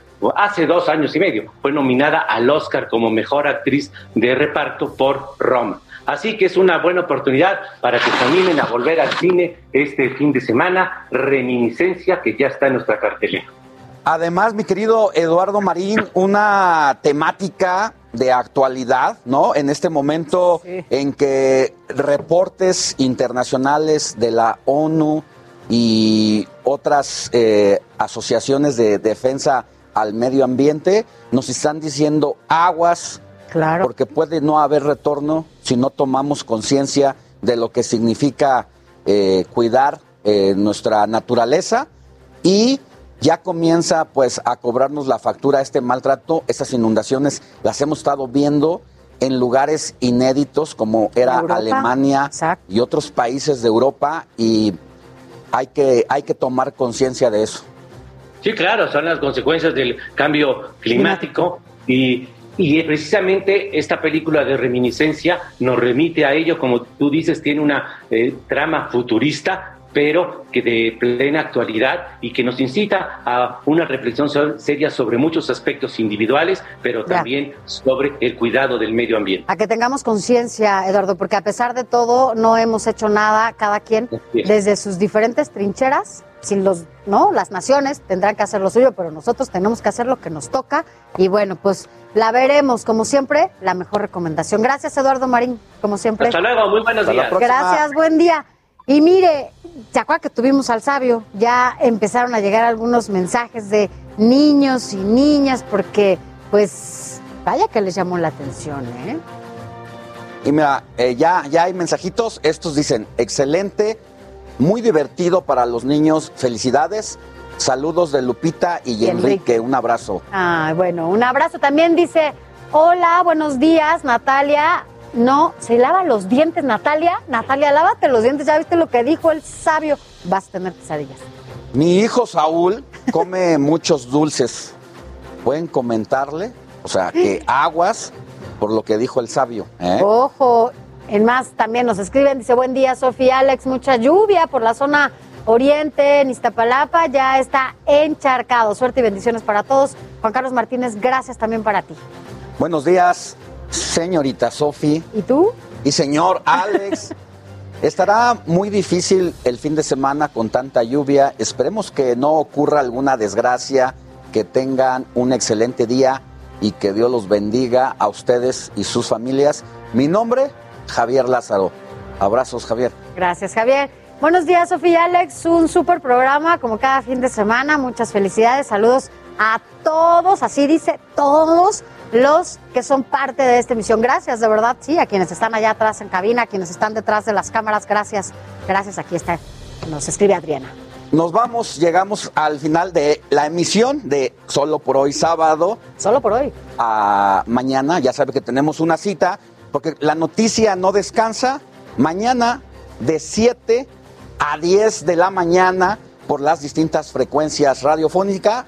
Y el otro sábado nos vemos por aquí. Sofi, muy vámonos. buenos días. Mire, yo aquí lo tengo. Hasta pronto.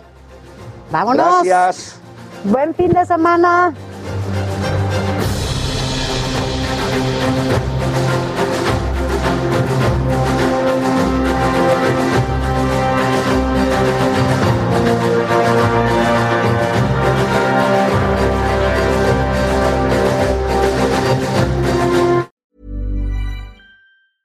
Tired of ads barging into your favorite news podcasts? Good news. Ad-free listening is available on Amazon Music for all the music plus top podcasts included with your Prime membership. Stay up to date on everything newsworthy by downloading the Amazon Music app for free or go to amazon.com slash news ad free. That's amazon.com slash news ad free to catch up on the latest episodes without the ads.